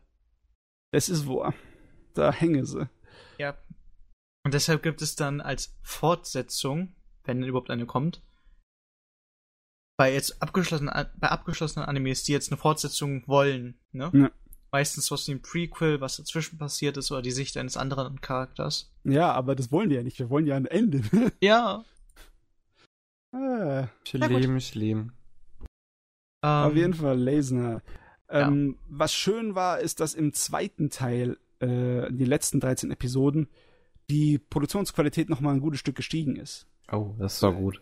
Das finde ich schade. Die Regie war nicht so stark, aber die Produktionsqualität ist nochmal gestiegen und besonders optisch. Da sieht der Unterschied zwischen der ersten Hälfte und der zweiten Hälfte, da sieht man schon ein bisschen was. Ich meine, die erste Hälfte war sehr gute 80er Qualität. Ich meine, viele OVAs äh, hätten so ein kleines bisschen darüber geäugelt zu Laser mit ein bisschen Eifersucht, weil die Meckerkämpfe waren einfach tierisch geil. In der zweiten wurde es dann richtig sah es richtig schon OVA-Niveau aus. Also gutes oh. OVA-Niveau aus den 80ern. Ah, Sunrise, die haben halt das Geld gehabt, ne? Ich glaube, es war Sunrise, oder? Ich, ja. ja. Die 80er Jahre und Sunrise, da ging sie ab. Auf jeden Fall habe ich auch jetzt endlich geschafft. Yes. Sehr gut, Matze, sehr gut. Äh, bei manchen Animes dauert es bei mir so lange, bis ich mich dazu umreißen kann, sie zu Ende zu gucken. Ich meine, jetzt eine gute Tour anfangen. oh mein Gott. Oh Gott. Du, das Problem ist, also was heißt das Problem ist? Das Gute ist, bei vielen Anime-Serien kannst du ja, wenn du mal 10, 12 Episoden geguckt hast, egal wie lang sie sind, hast du genug von der Serie Intus, dass du drüber reden kannst. Du musst sie nicht unbedingt zu Ende gucken. Ja, also auf jeden Fall, ich würde mal gerne deine Meinung hören, wenn du halbwegs damit fertig bist, oder wenigstens bei der Mitte. Ich fange mal den Manga auf jeden Fall an. Ja, ja. der Manga sieht super aus, also heilige Scheiße. Hm. Gut, äh, was habe ich denn geguckt? Ähm, von den alten Sachen habe ich eine Sache geguckt. Und zwar so ein wichtiges Urgestein der Anime-Geschichte. Jetzt äh, bin ich äh, gespannt. Namens Ideon. Was? Ja, das ist wahrscheinlich ein bisschen weniger bekannt, aber so, das ist. Ich wüsste nicht mal, wie ich das schreibe. I-D-E-O-N. Ideon. I-D-E-O-N. Oh. Hm. Meka? Meka, Meka. Hm. Und zwar von 1980. Das Ding ist nicht nur, sieht nicht nur alt aus, es fühlt sich auch alt an. Ach, da mein 1980, ach du Scheiße. Das hat ist irgendwie lustig. Es sieht nicht wirklich aus wie so etwas, was man als Anime auf den ersten Blick erkan erkennt. Es sieht aus wie fast so wie jeder andere 80er Jahre Action-Cartoon für Jugendliche. Besonders weil der, der, der Riesenroboter da drin schon extrem nach Spielzeug aussieht. Aber anscheinend haben sie eine Faszination für rote Haare. Ja, haben sie. Weil ich sehe so unter den ersten Bildern roter Afro. Ja, das ist der, der Hauptcharakter, der Junge. Ah. Ähm, Bitte sag mir, sitzt ein Helm auf. Er sitzt ob, ein Helm auf, okay. Obwohl du hier so einen ähm, typischen Mecha-Anime hast, wo jugendliche Riesenroboter äh, ja, steuern, ist der Hauptcharakter nicht so ein äh, Shinji-mäßiger Typ. Also Gott sei Dank ist er nicht so nervig. Das, die Sache ist aber so die, ich frage mich auch überhaupt, warum ist, ob der überhaupt Hauptcharakter ist. Ernsthaft? Äh, du, äh, es gibt kaum einen Charakter in dieser Serie, den ich bis jetzt als Hauptcharakter bezeichnen könnte. Ich habe so noch nicht ganz fertig geguckt. Wie weit bist du denn? So äh, Episode 13 oder so. Hm. Ähm, es ist extrem episodenhaft. Und äh, es ist von dem äh, Autor von Gundam und man merkt es auch, so ganz wichtige ja, so Stückchen von seinen Stories, die immer wieder benutzt sind, drin, wie die Prinzessin der verfeindeten Seite, die auf der Seite der Guten ist, ne, also auf unserer Protagonistenseite, und dass die Protagonisten in einem Raumschiff fliehen, andauernd von den Gegnern gejagt und jede Episode behagt und angegriffen und sich mit ihrem Mecker verteidigen müssen. Kommt mir nicht bekannt vor kommt mir nicht bekannt vor, ist sehr Gundam-mäßig. Ist, genau dasselbe, was er in Gundam und allen anderen seinen Sachen gemacht wenn, hat. Wenn ich mir diesen, diesen Protagonisten mit seinem Afro anschaue, dann muss ich sofort an Gundam, der Dingsbums denken, an, an, an das letzte von Gundam hier. Wie, an, an das äh, Thunderbolt? Ja. Ich finde ja, aber eine Sache muss ich sagen, mir gefallen die Charaktere, weil sie nicht zu Anime ausschauen. Ja, das sondern ist wirklich wie Charaktere. Also es, es, könnte, es könnte wirklich ein Cartoon gewesen sein. Ja. Ich hätte es dir geglaubt. Und ja, das ist wirklich so. Das Ding könnte man einen vorsetzen und sagen, nur das hat Amerikaland oder, oder Frankreich produziert. Äh, hätten sie geschluckt, ne? Also die, also was siehst du an Bildern? Neben den ganzen Fanbildern? Hm. Äh, schaut ganz gut aus. Für 1980er Anime, ich meine, ja. nicht schlecht. Es ist auch gar nicht schlecht animiert. Es ist optisch um, ein gutes Stück besser als jetzt Gundam. Es hat nur den Nachteil, ich weiß nicht ganz, wie ich es einsortieren soll, weil von der Story her ist es eine relativ ernste Angelegenheit, aber von der Struktur her ist es eher was so wie für Kids. Ich meine, allein der Roboter und seine verschiedenen äh, drei Fahrzeuge, in die er sich aufspaltet, die dann rumfliegen und transformieren sich, die sehen so nach Spielzeug aus. So extrem nach Spielzeug. Aber man darf nicht vergessen, der Ideon ist ein ganz wichtiger äh, äh, Vorbild für viele moderne äh, Mecha-Animes gewesen. Du siehst es vielleicht an seinen Schulterpartien, der war auch ein Vorbild für die Evangelion-Mechas. Hm. Und sehr viele Elemente aus der Serie sind auch Vorbild gewesen für Evangelion. Angeblich war es so, dass in der Produktionszeit von Evangelion äh, in Erwägung gezogen haben, die Serie sehr stark so auszurichten, wie Ideon war. Aber es ist wirklich, es hat der groß, das große Problem ist dieses Tomino-Problem. Also der Autor, der heißt Tomino. Ähm, die Charaktere sind alles Arschlöcher. Ausnahmslos. es das ist kein einziger sympathischer dabei. also muss dir so vorstellen, ähm, die sind Kolonisten. Und das ist außerhalb von unserer Galaxis, weil wir sind in so einer Zukunft, wo so zwischen Galaxien Reisen möglich ist für die Menschheit. Und die haben da so eine kleine Kolonie auf einem äh, neu besiedelten Planeten und die finden da was, was sie ausgraben. So alte Technologie von, was weiß ich, einer alten äh, Rasse, die wahrscheinlich nicht menschlich ist. Und äh, auf dieselbe Idee kommt eine andere außerirdische Rasse, die aus irgendeinem Grund genauso menschlich ist wie unsere auch. Wird zwar noch nicht erklärt, aber es kann ja so sein, dass es in so einer Zukunft spielt, wo die menschliche Rasse sich so weit verteilt hat in den Universen äh, und in den Galaxien, dass äh, einige Leute sich vollkommen von den anderen unabhängig entwickelt haben und ihre eigene Kultur und Sprache haben. Auf jeden Fall kommen die da so her und die sind auch an diese ähm, Fund interessiert, an diesem Roboter. Und die überlegen sich, was sie da machen sollen. Und äh, ihre Prinzessin, ihr hohes Tier, die denkt sich, ach, ich werde das alles diplomatisch regeln, weil das ist so eine totale Idealistin, die nichts von Realismus im Kopf hat oder von Logik. Und die fliegt da einfach ohne irgendeine Hilfe darunter. Und das Militär da, das äh, auf der Alien-Seite, die dreht total durch im Sinne von wegen, wir können doch unsere Prinzessin da nicht mit einer wildfremden Alien-Rasse da unten, also die Menschen sind alles natürlich für die auch Außerirdische lassen, von dem wir nicht wissen, ob sie die, was weiß ich, umbringen oder gefangen nehmen. Also greifen sie erstmal gleich an und zerbomben die ganze Kolonie und töten, was weiß ich, wie viele tausend Zivilisten. Warte, warte, warte. Ja. Ähm, äh, nicht so besonders. Also ich, ich bin kurz, Logik, ich bin kurz weg gewesen vom, aber ähm, von wir können sie nicht alleine mit ihnen lassen und wir bomben die ganze Kanonie weg, ist schon ein großer Schritt. Ja.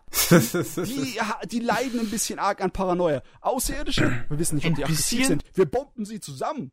Hast du gerade ein bisschen gesagt? also wir müssen noch mal über deine Definition von ein bisschen reden, denke ich mal. Auf Yo. jeden Fall äh, die Eltern von unseren äh, jugendlichen Hauptcharakteren, die kommen bei diesem Angriff auch ums Leben. Und deswegen äh, sind die nicht besonders ja, gut zu sprechen auf die Außerirdischen, beziehungsweise die sind die ganze Zeit um, so beschäftigt damit, ums Überleben zu kämpfen, dass sie kaum Zeit haben für irgendwelche Charakterisierung. Ich habe ich hab zwölf Episoden geguckt und ich weiß von den eigentlichen Piloten dieser Mechas so gut wie gar nichts. Das eine Mädel ist total hat so einen Riesenhass auf die Außerirdischen, dass es eigentlich nur noch ans Mord, Mord, Mord und Killen denkt. Die hat keinerlei Anzeichen mehr von menschlichem Mitgefühl. Wenn die da irgendjemanden äh, aus dem abgestürzten Flieger davonlaufen sieht, dann schreit sie, tretet den platt, tretet den platt, wir können doch uns die, die Chance nicht entgehen lassen, wir können ihn doch nicht leben lassen, macht den putt. Deswegen habe ich hier eben so ein schönes Meme gefunden. Warte, warte, ich, ich, schick's, ich schick's euch mal. Ähm. Ich finde die falschen Memes. Ich bin irgendwie falsch gelandet. Ich bin jetzt bei äh, anderen Sachen. So, was ist denn? Whoops, ja. das ist das Survivor. Das ist genau die Szene. Das ist genau ah. die Szene, wo sie unbedingt den äh, überlebenden, flüchtenden Piloten von den Aliens platt treten will, weil sie halt so einen riesen Hass darauf hat auf die Leute. Ja, irgendwas ist da ein bisschen falsch. Wirklich, bisher hat die Serie sich hauptsächlich mit den Charakteren beschäftigt, die man eigentlich als Nebencharakter bezeichnen würde in so einem Anime. Man würde eigentlich meinen, dass die Piloten, die um ihr Überleben kämpfen, in den großen Mecker, eher die Hauptcharaktere wären, ne? Mhm. Aber die ganze organisatorische Branche hier in dem ganzen Scheiß, die versuchen, äh, das Raumschiff am Leben zu halten und die alten Sprachen zu entschlüsseln. Der Militärkommandant, der noch übrig ist, der irgendwie total verschossen ist in diese außerirdische Prinzessin, die dann bei unserer Gruppe mit rumrennt der ist auch irgendwie nicht besonders sympathisch, obwohl der so viel Screentime bekommt, weißt du? Bei, wenn er der Prinzessin gegenübersteht, dann kriegt er eigentlich immer nur Hundeäugchen, weißt du? Dann macht er immer so, ah ja, dann, dann, dann, dann ist er Süßholz raspeln und am Flirten. Und zu allen anderen macht er einen auf äh, militärisches Großkotz. Es geht andauernd mit seinem Befehlston herum und ist eigentlich größtenteils sehr unsympathisch. Ah ja. Es ist echt schwer, jemanden zu finden, mit dem du identifizieren kannst in dieser Serie. Also, mir geht es zumindest so. Okay. Es klingt auch alles ein bisschen bisschen schwierig. Ja. Es ist irgendwie wie so ein abgedrehtes Science-Fiction-Kriegsdrama, das aussieht wie ein Spielzeug-Anime für Kids. Es ist eine komische Angelegenheit. Ich muss es mal weitergucken. Es ist auf jeden Fall nicht langweilig. Also es ist nicht so, dass die Charaktere so schrecklich wären, dass du davonrennen möchtest. Aber so sympathisch sind sie auch nicht wirklich. Hm. Hm. Auf jeden Fall ist Ideon angeblich ein ganz wichtiger Bestandteil der Otaku-Kultur. Ne, also da wird andauernd gesagt, das ist so eine der wichtigsten Riesen-Roboter-Animes aller Zeiten. Äh, ich werde es erstmal zu Ende gucken, bevor ich mich dem anschließe. Ich meine, äh, Gundam wird meiner Meinung nach ja auch ein kleines bisschen überschätzt. Boah. Er hat was Schlechtes gegen Gundam gesagt. Wie kann er Nein, nur? macht ihn fertig. ich, ich, kann mir das ja hier erlauben, weil ich ja weiß, von euch kommt ja kein hier Kontra. Ed Penguin auf Twitter. ich glaube nicht, dass ja, die alten Gundams habe ich ja nicht gesehen. Das ich glaube, glaub, eigentlich niemand von euch hat jeweils jemals irgendwie Twitter-Shit abbekommen. Nee, nee, nee. leider, leider nicht. Vor allem Kevin. Mensch, bitte. Ja, ich, ich, ich, ich bin wirklich enttäuscht bisher, dass ich noch keinen Twitter-Shit abbekommen habe. ja, also so eine Enttäuschung, da ja, kann ich ohne. Gut, also, was hast du denn achso, äh, hm, noch sorry? zu sagen dazu? Ja. Du. Ja. Was? dass ich, ich die ganze Zeit 80er Jahre Mecha-Animes gucke? Ja. Ich meine, das muss auch irgendwann mal aufhören. Ich habe mir da zur Abwechslung habe ich mir wieder mal ein bisschen Asomanga Daio reingezogen. Das äh, was war das nochmal? Das, das war einer dieser Anfang der 2000er so ziemlich man könnte behaupten, ein Prototyp für die modernen Comedy Slice of Life Serien. Das okay. Ding ist, ähm, man könnte es vergleichen mit so Serien wie Lucky Star und äh, Nichijo. Ne? Es erweckt auch erstmal den Eindruck, wenn ich mir das so angucke. Es ist aber vom Stil her etwas anders, während äh, Lucky Star vollgepackt ist mit Meta-Humor, ne, über halt Anime und Manga und Hobby und Kram. Ich dachte, und, du meinst jetzt Streckenhumor, weil Meter. Ja, halt ein Meter. Mhm. Und äh, Nichijo ist ja vollgepackt mit Slapstick-Humor, ne? Der Humor von Asumanga Daio ist ein bisschen schräger. Ähm, und er läuft auch ein kleines bisschen in einem anderen Tempo ab. Okay, ähm, andere kurze Frage als Vergleich. Ja. Äh, wie schräg? Ähm, stell also, äh, guck, äh, wie hieß es nochmal? Ähm, Kochbattle, klar? Was? Food Wars? Food Wars, danke. So Food Wars 2 mit Jojo-Anspielungen, merkwürdiger Humor oder? Nee, nee, das ist ein, äh, ist ein bisschen anders, der Humor. Der okay. ist ein wenig trocken, könnte man sagen. Äh, hm, okay, am besten mal so eine Szene beschreiben. Wir, wenn wir, wenn wir um die zwei, es gibt ein paar Trottel in der Klasse. Es gibt ein paar viele Trottel in der Klasse. Ne? Und äh, da es so ein bisschen aufgezogen ist wie Lucky Star und Nichijo, sind unsere Hauptcharaktere die ganze Zeit nur Mädels. Also jo. Lehrerinnen und Schülerinnen. Mhm. Jungs kommen, sind auch da, aber sie kommen wirklich nicht vor. Einfach egal. Und dann haben wir unsere Austauschstudentin aus Osaka, die ähm, ein kleines bisschen so äh, auf Wolken wandelt. Die ist, äh, hat nicht besonders viel Aufmerksamkeitsfähigkeit, nicht so große Konzentrationsfähigkeit. Und ja, die ist, sowieso, die ist nicht all allzu die hellste. Hm. Und wir haben unser Genie aus der Grundschule, die Zehnjährige, die so gut ist in der Schule, dass sie äh, in die erste Klasse von der Oberschule versetzt wurde, die da natürlich wirklich nicht richtig reinpasst in den Haufen. Und die zwei müssen im Sportunterricht Ball spielen, Volleyball üben. Ne? Und das läuft immer dann so, dass einer wirft der anderen den Ball zu und die andere versucht ihn zu fangen, kriegt ihn aufs Maul. Und dann läuft sie den Ball hinterher. Und dann schmeißt sie der andere das, den Ball zu die versucht ihn auch zu fangen, kriegt's aufs Maul und läuft den Ball wieder hinterher. Und das wiederholt sich so vier, fünf Mal. Und es ist einfach diese Mischung aus ähm, Dings, Musik und Timing und den, äh, den, den flachen und trockenen Kommentaren der anderen Leute, die da zusammenpassen. Also Asumanga Daio funktioniert eigentlich nur wegen seiner Charakter, äh, ja, wie soll ich sagen, Mannschaft. Es ist, es ist, so viel ist es gar nicht. So viele Leute sind es gar nicht da, aber also Manga, die die Hauptcharaktere sind. Aber die sind alle irgendwie so zum Standard geworden, fast. Du hast die, äh, die in der Schule total scheiße sind, aber halt sportlich was können und äh, eine riesengroße Klappe haben. Du hast die ganz normale, die äh, sich äh, die meiste Zeit nur darum sorgt, dass sie äh, zu viel Gewicht zulegt. Und du hast die, die eigentlich sehr, sehr hochgewachsen und sehr still ist und so der Schwarm von allen kleinen Mädels in der Schule, die aber eigentlich von ihrer äh, Dings, von ihrer, von ihrem Charakter viel mädchenhafter ist als alle anderen an. Äh, nur niemand kriegt sie mit. Das ist alles Zeugs, das, wenn man es mir einen erzählt, das hat man schon tausendmal gehört. Ne? Das ist jetzt eigentlich irgendwie Standard in äh, Slice of Life Zeugs geworden. Hm. Aber bei Asomanga Daio, da war das noch irgendwie, hat es ein bisschen frischer gewirkt. Es war ein bisschen neuer. Da war das, ja, ich wollte es gerade sagen, da war das noch neu. ja, aber ist es nicht so, dass es vorher nie da gewesen war? Ich meine, Asamangada hat nur irgendwie Erfolg gehabt mit der Art und Weise, wie es macht. Das ist komisch. Die Serie, eigentlich von den Zutaten her, hört sie sich nicht besonders interessant an. Aber wenn es dann hier, die Ausführung ist halt so gut. Das ist absolut gemein, gefährlich, wie die Sch Episoden schnell rumgehen. Du haust okay. dir eine rein, denkst dir, ah, ein paar Gags, wupp, Episode vorbei. Was 20 Minuten sind schon vorbei, du merkst es nicht. Es geht einfach so rein. Es, aber ich kann mir auch vorstellen, dass einige Leute überhaupt nicht damit können, weil das Tempo ist halt total anders als heutige. Also heutige Comedy-Serien sind teilweise ein bisschen hyperaktiv, ne? damit du nicht unbedingt so, damit sie deine Aufmerksamkeit auf der, bei, bei der Stelle halten, damit du nicht irgendwie zwischendurch an was anderes denken kannst. Hm. Also Manga Daio äh, interessiert ist einen feuchten Kehricht. Dessen lässt sich Zeit. Und wenn die Situationen so richtig peinlich und richtig abgedreht und richtig dämlich sind, dann lässt es auch mal hier die Kamera stehen und äh, den Zuschauer einfach nur so in der Peinlichkeit sich suhlen.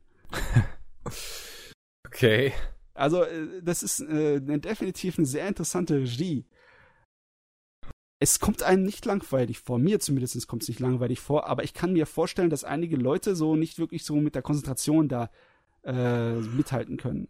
Vielleicht sind, wenn sie die ganzen hyperaktiven modernen Animes und Comedy-Animes gewohnt sind, dann denken sie, Gott, passiert da endlich mal auch was? Ja, für Jojo ist das dann nixer. Ah, ne. Äh, ja, weniger. Ich weiß nicht. Ich weiß nicht, wenn Slice of Life, in dem wenig passiert, nicht so dein Ding ist, dann. Aber wenigstens, das ist ein seltsamer Humor. Kann, ich kann es mir mal Grund. anschauen und ja. mal schauen, ob mir der Humor gefällt und dann für den Humor schauen. Aus irgendeinem Grund bringt die Serie mich noch immer zum Lachen. Dabei habe ich die schon, was weiß ich, zehnmal gesehen. Okay. Ja, äh, von Asumanga Daio. Begeisterung bei dir ausgelöst haben. Von Asumanga Daio gibt es auch eine komische Sache: einen fünfminütigen Kinofilm. was? Ja. Und warte, der ist warte, eine, fünfminütig. Das ist Wie ein, in Minuten. Unscheiß, ein fünf Minuten langer Kinofilm. Okay. Einfach was? Lief einfach nur so im Special im Kino, so im Werbeblock. Weißt du? Und der ist eine sehr komprimierte Fassung von dem Scheiß, was eigentlich in der Serie vorgeht. Und wenn du dir den anguckst und merkst, ah, das gefällt mir, dann wird die Serie dir wahrscheinlich auch gefallen.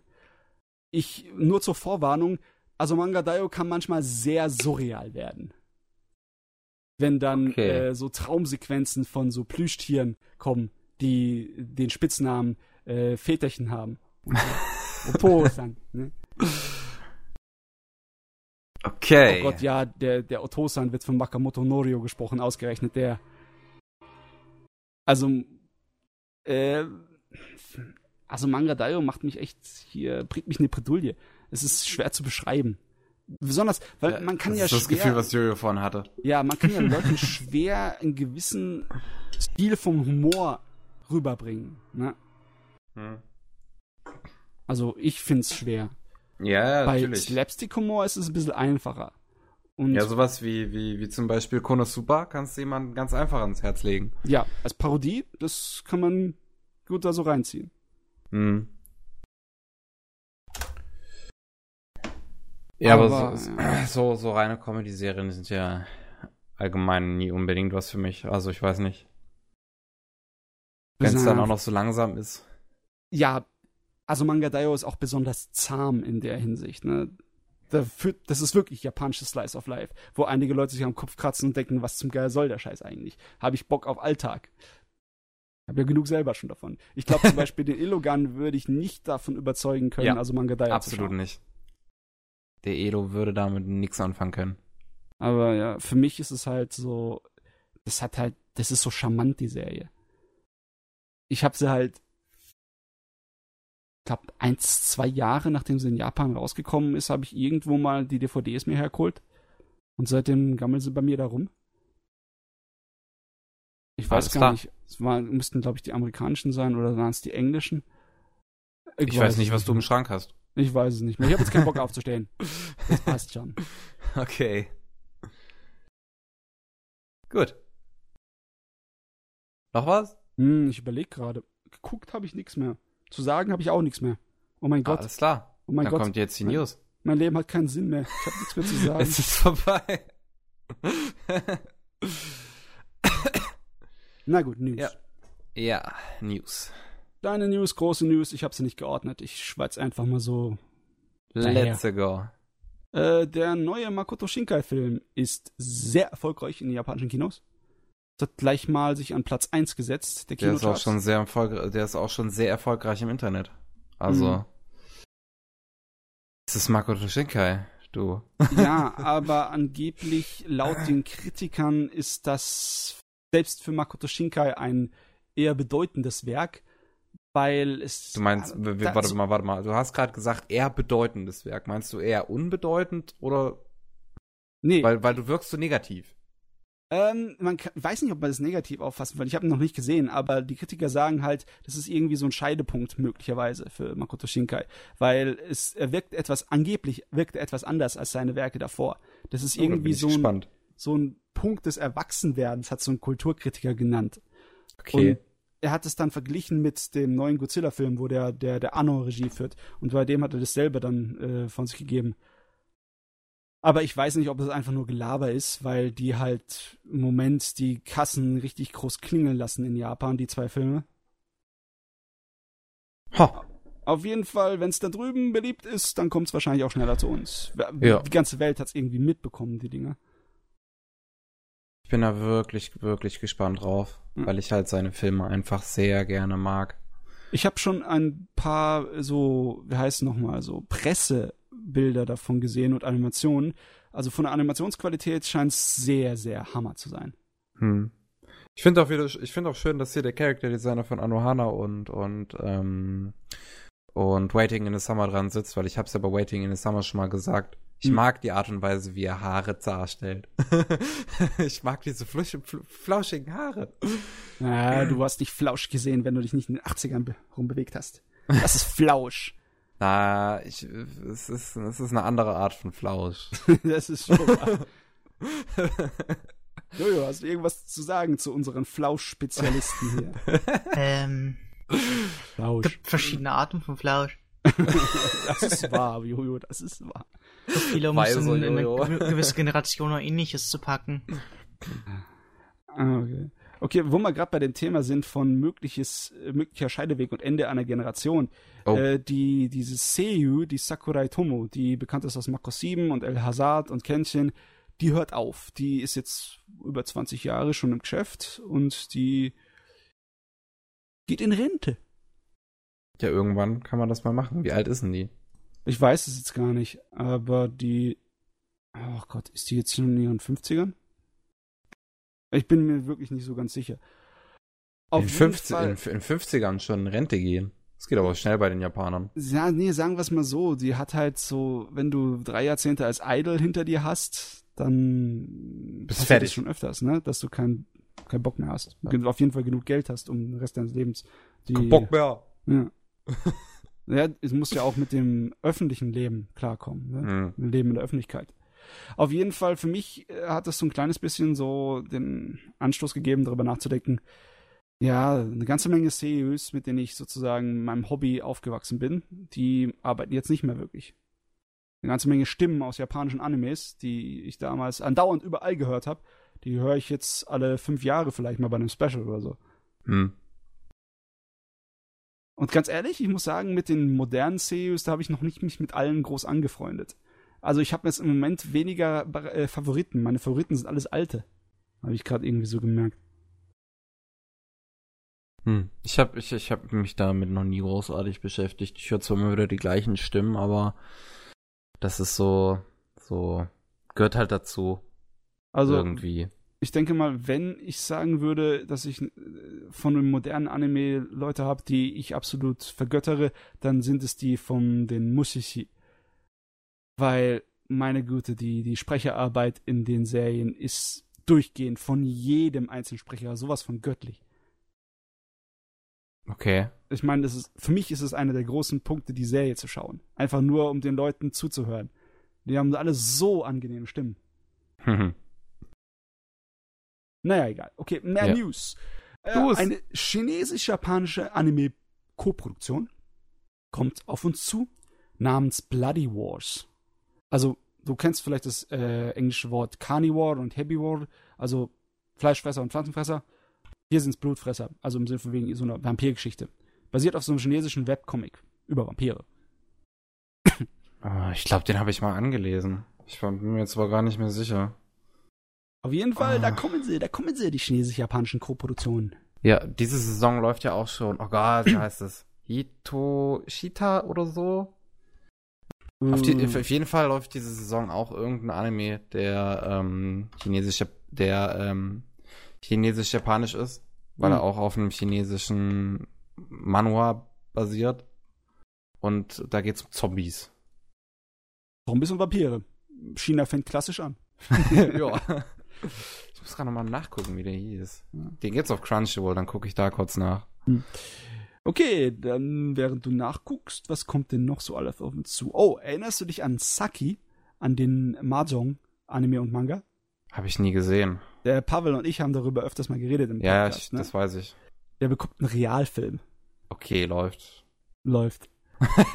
ich, ich, kann mir nicht vorstellen, dass es so geil ist. Ich meine, der Saki Anime und Manga, die leben davon, dass du eine ganz simple, normale äh, Tätigkeit so richtig reißerisch aufbaust und visuell darstellst. Ich meine, wie Anime und Manga das öfter machen mit, mit Sportsachen und so. Hm. Dass es so gemacht ist, dass es dann so richtig.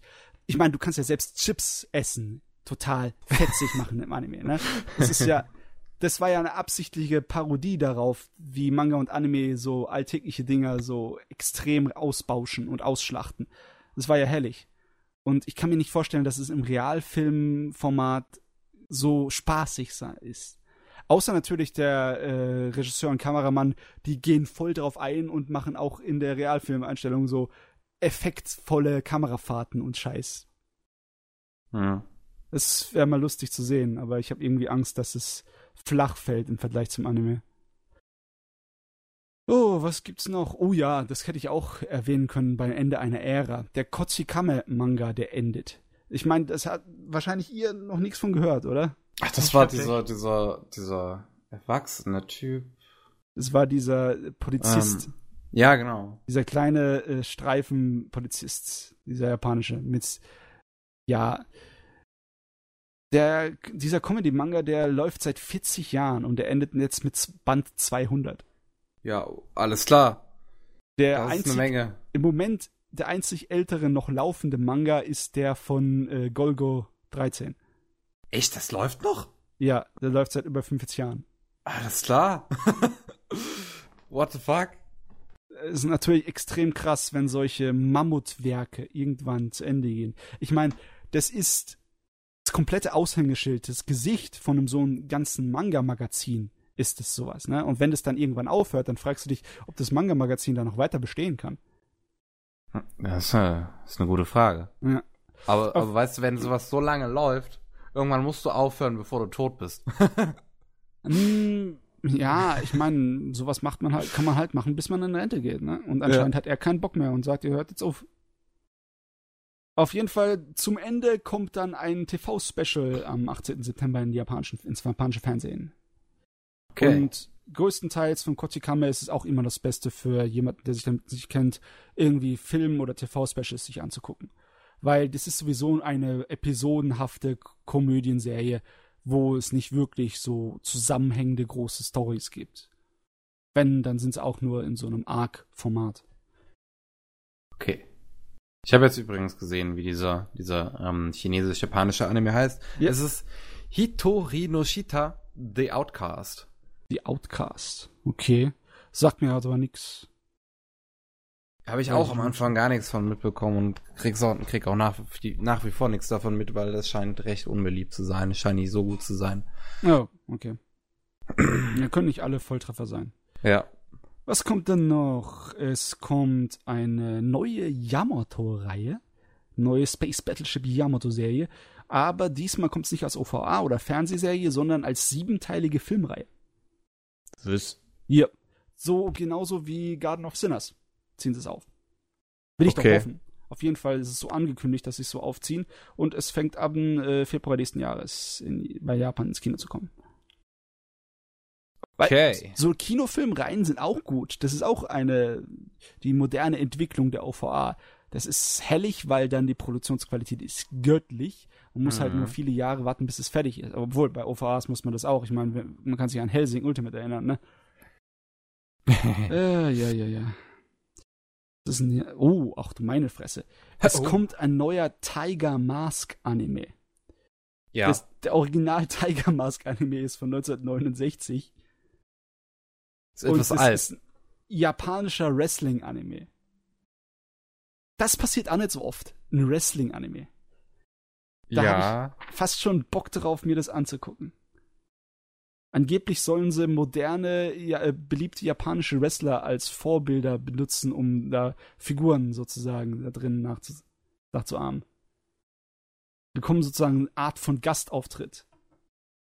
Alternativ was, was, ich, was ich davon jetzt halt bisher gesehen habe, von diesem Tiger Mask, also auch, auch Screenshots und Bilder von dem neuen halt, das sieht alles so, so billig aus.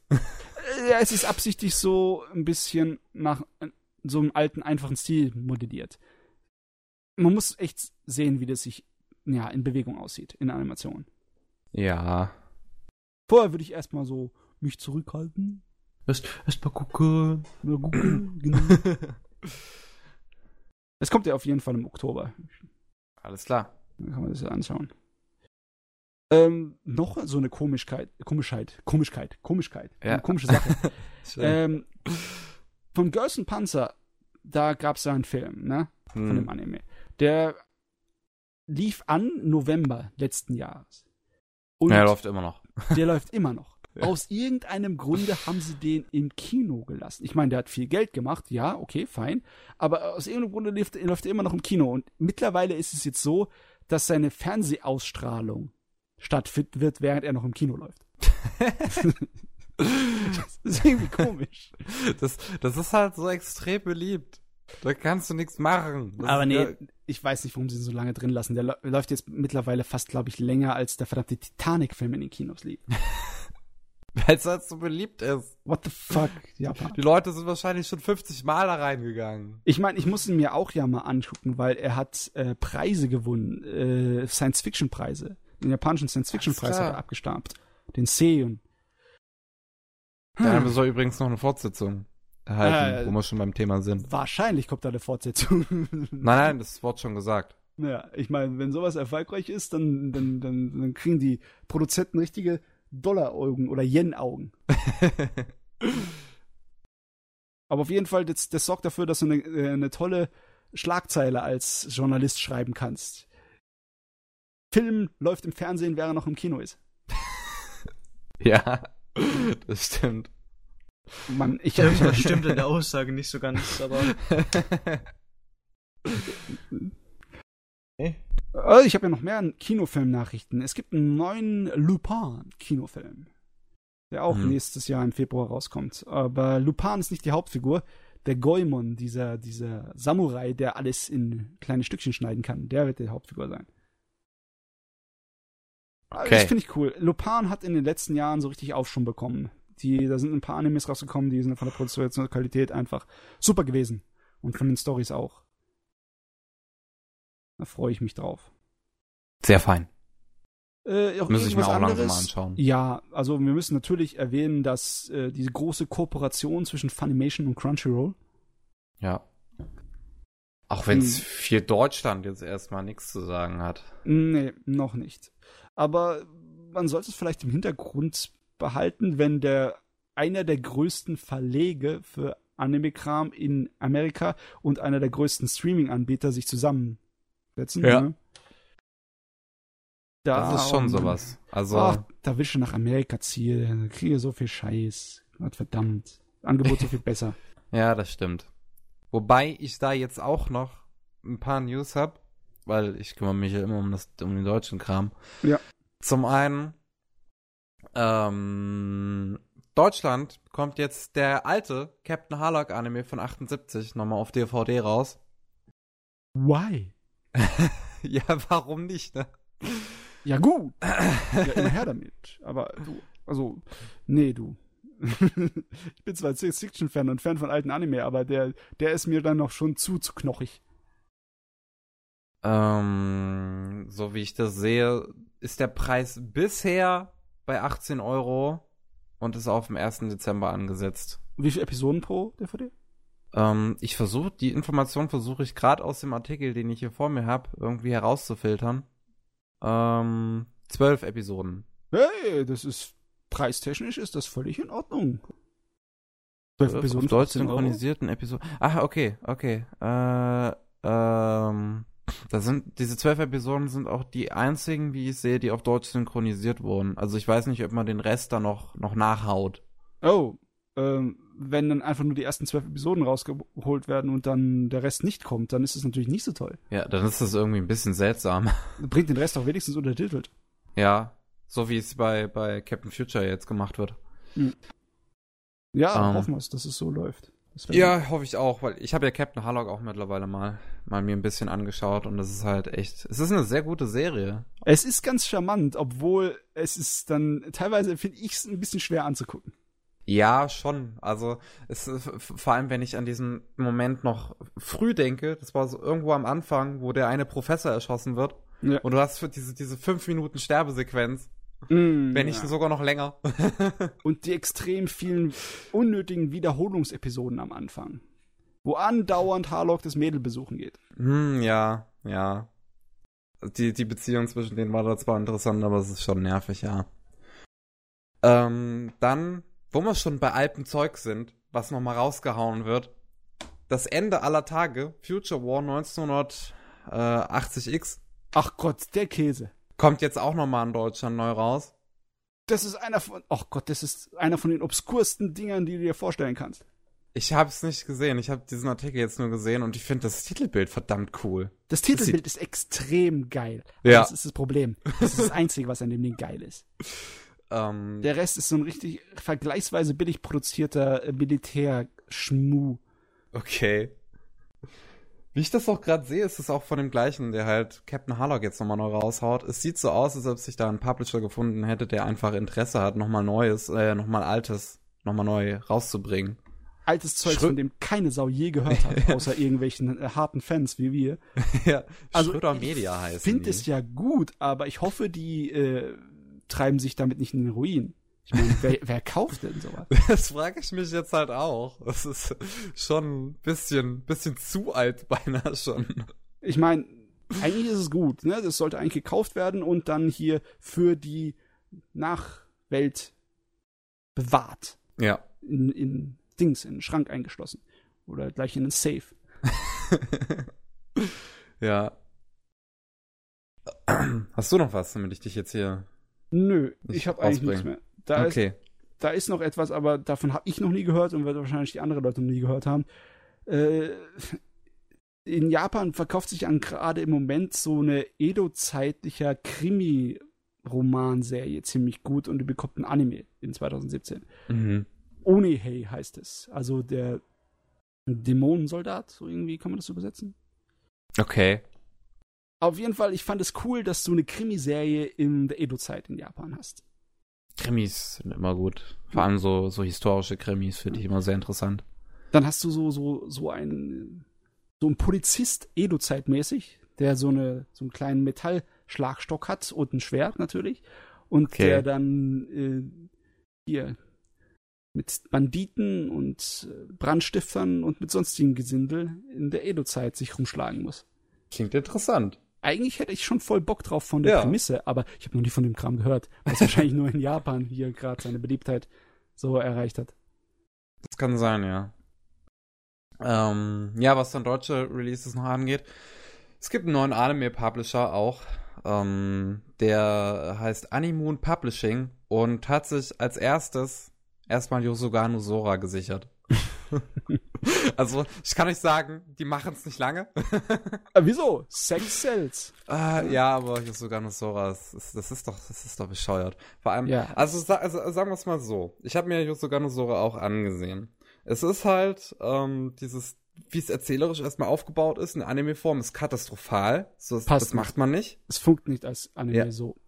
Und ähm, du sagtest zwar Sex sells, aber der Sex in dem Anime ist in dem Sinne problematisch, dass er, dass er keine wirkliche Erotik hat, sondern eher eine gewisse Dramatik. Ja, aber der Sex ist ja nicht, was es verkauft, sondern das Versprechen von Sex ist es, was verkauft. ja, gut. Oh, da gibt's Bubis. Oh, da wird gevögelt. Geil.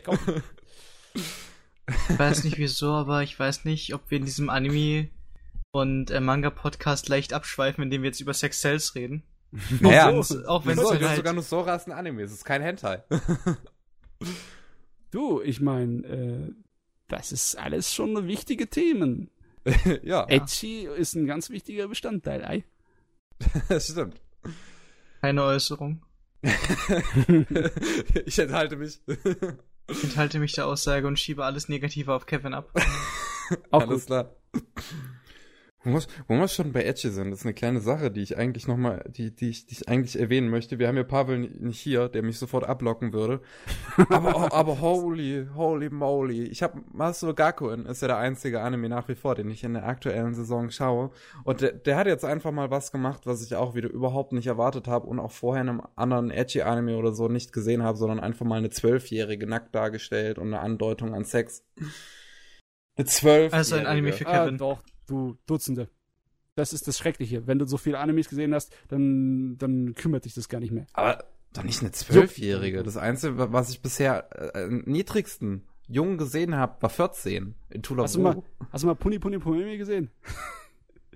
Das ist einer von diesen Quack-Comedy-Parodie-Dingern, die den ganzen Kram sowas durch den Käse ziehen. Und ich meine, hey, hast du irgendwas von Fate Collide schon mal gesehen? Ja, aber in Feldkleider werden die ja nicht nackt dargestellt. Also nicht, Nein, nicht, nicht, nicht vorne so, nicht. dass du die Brüste siehst. Überhaupt nicht. Geh mal, na, ja. Nein, ich meine äh, halt so, also ich meine halt nicht in dem Sinne, dass du dann zum Beispiel Brustwarzen siehst oder sowas.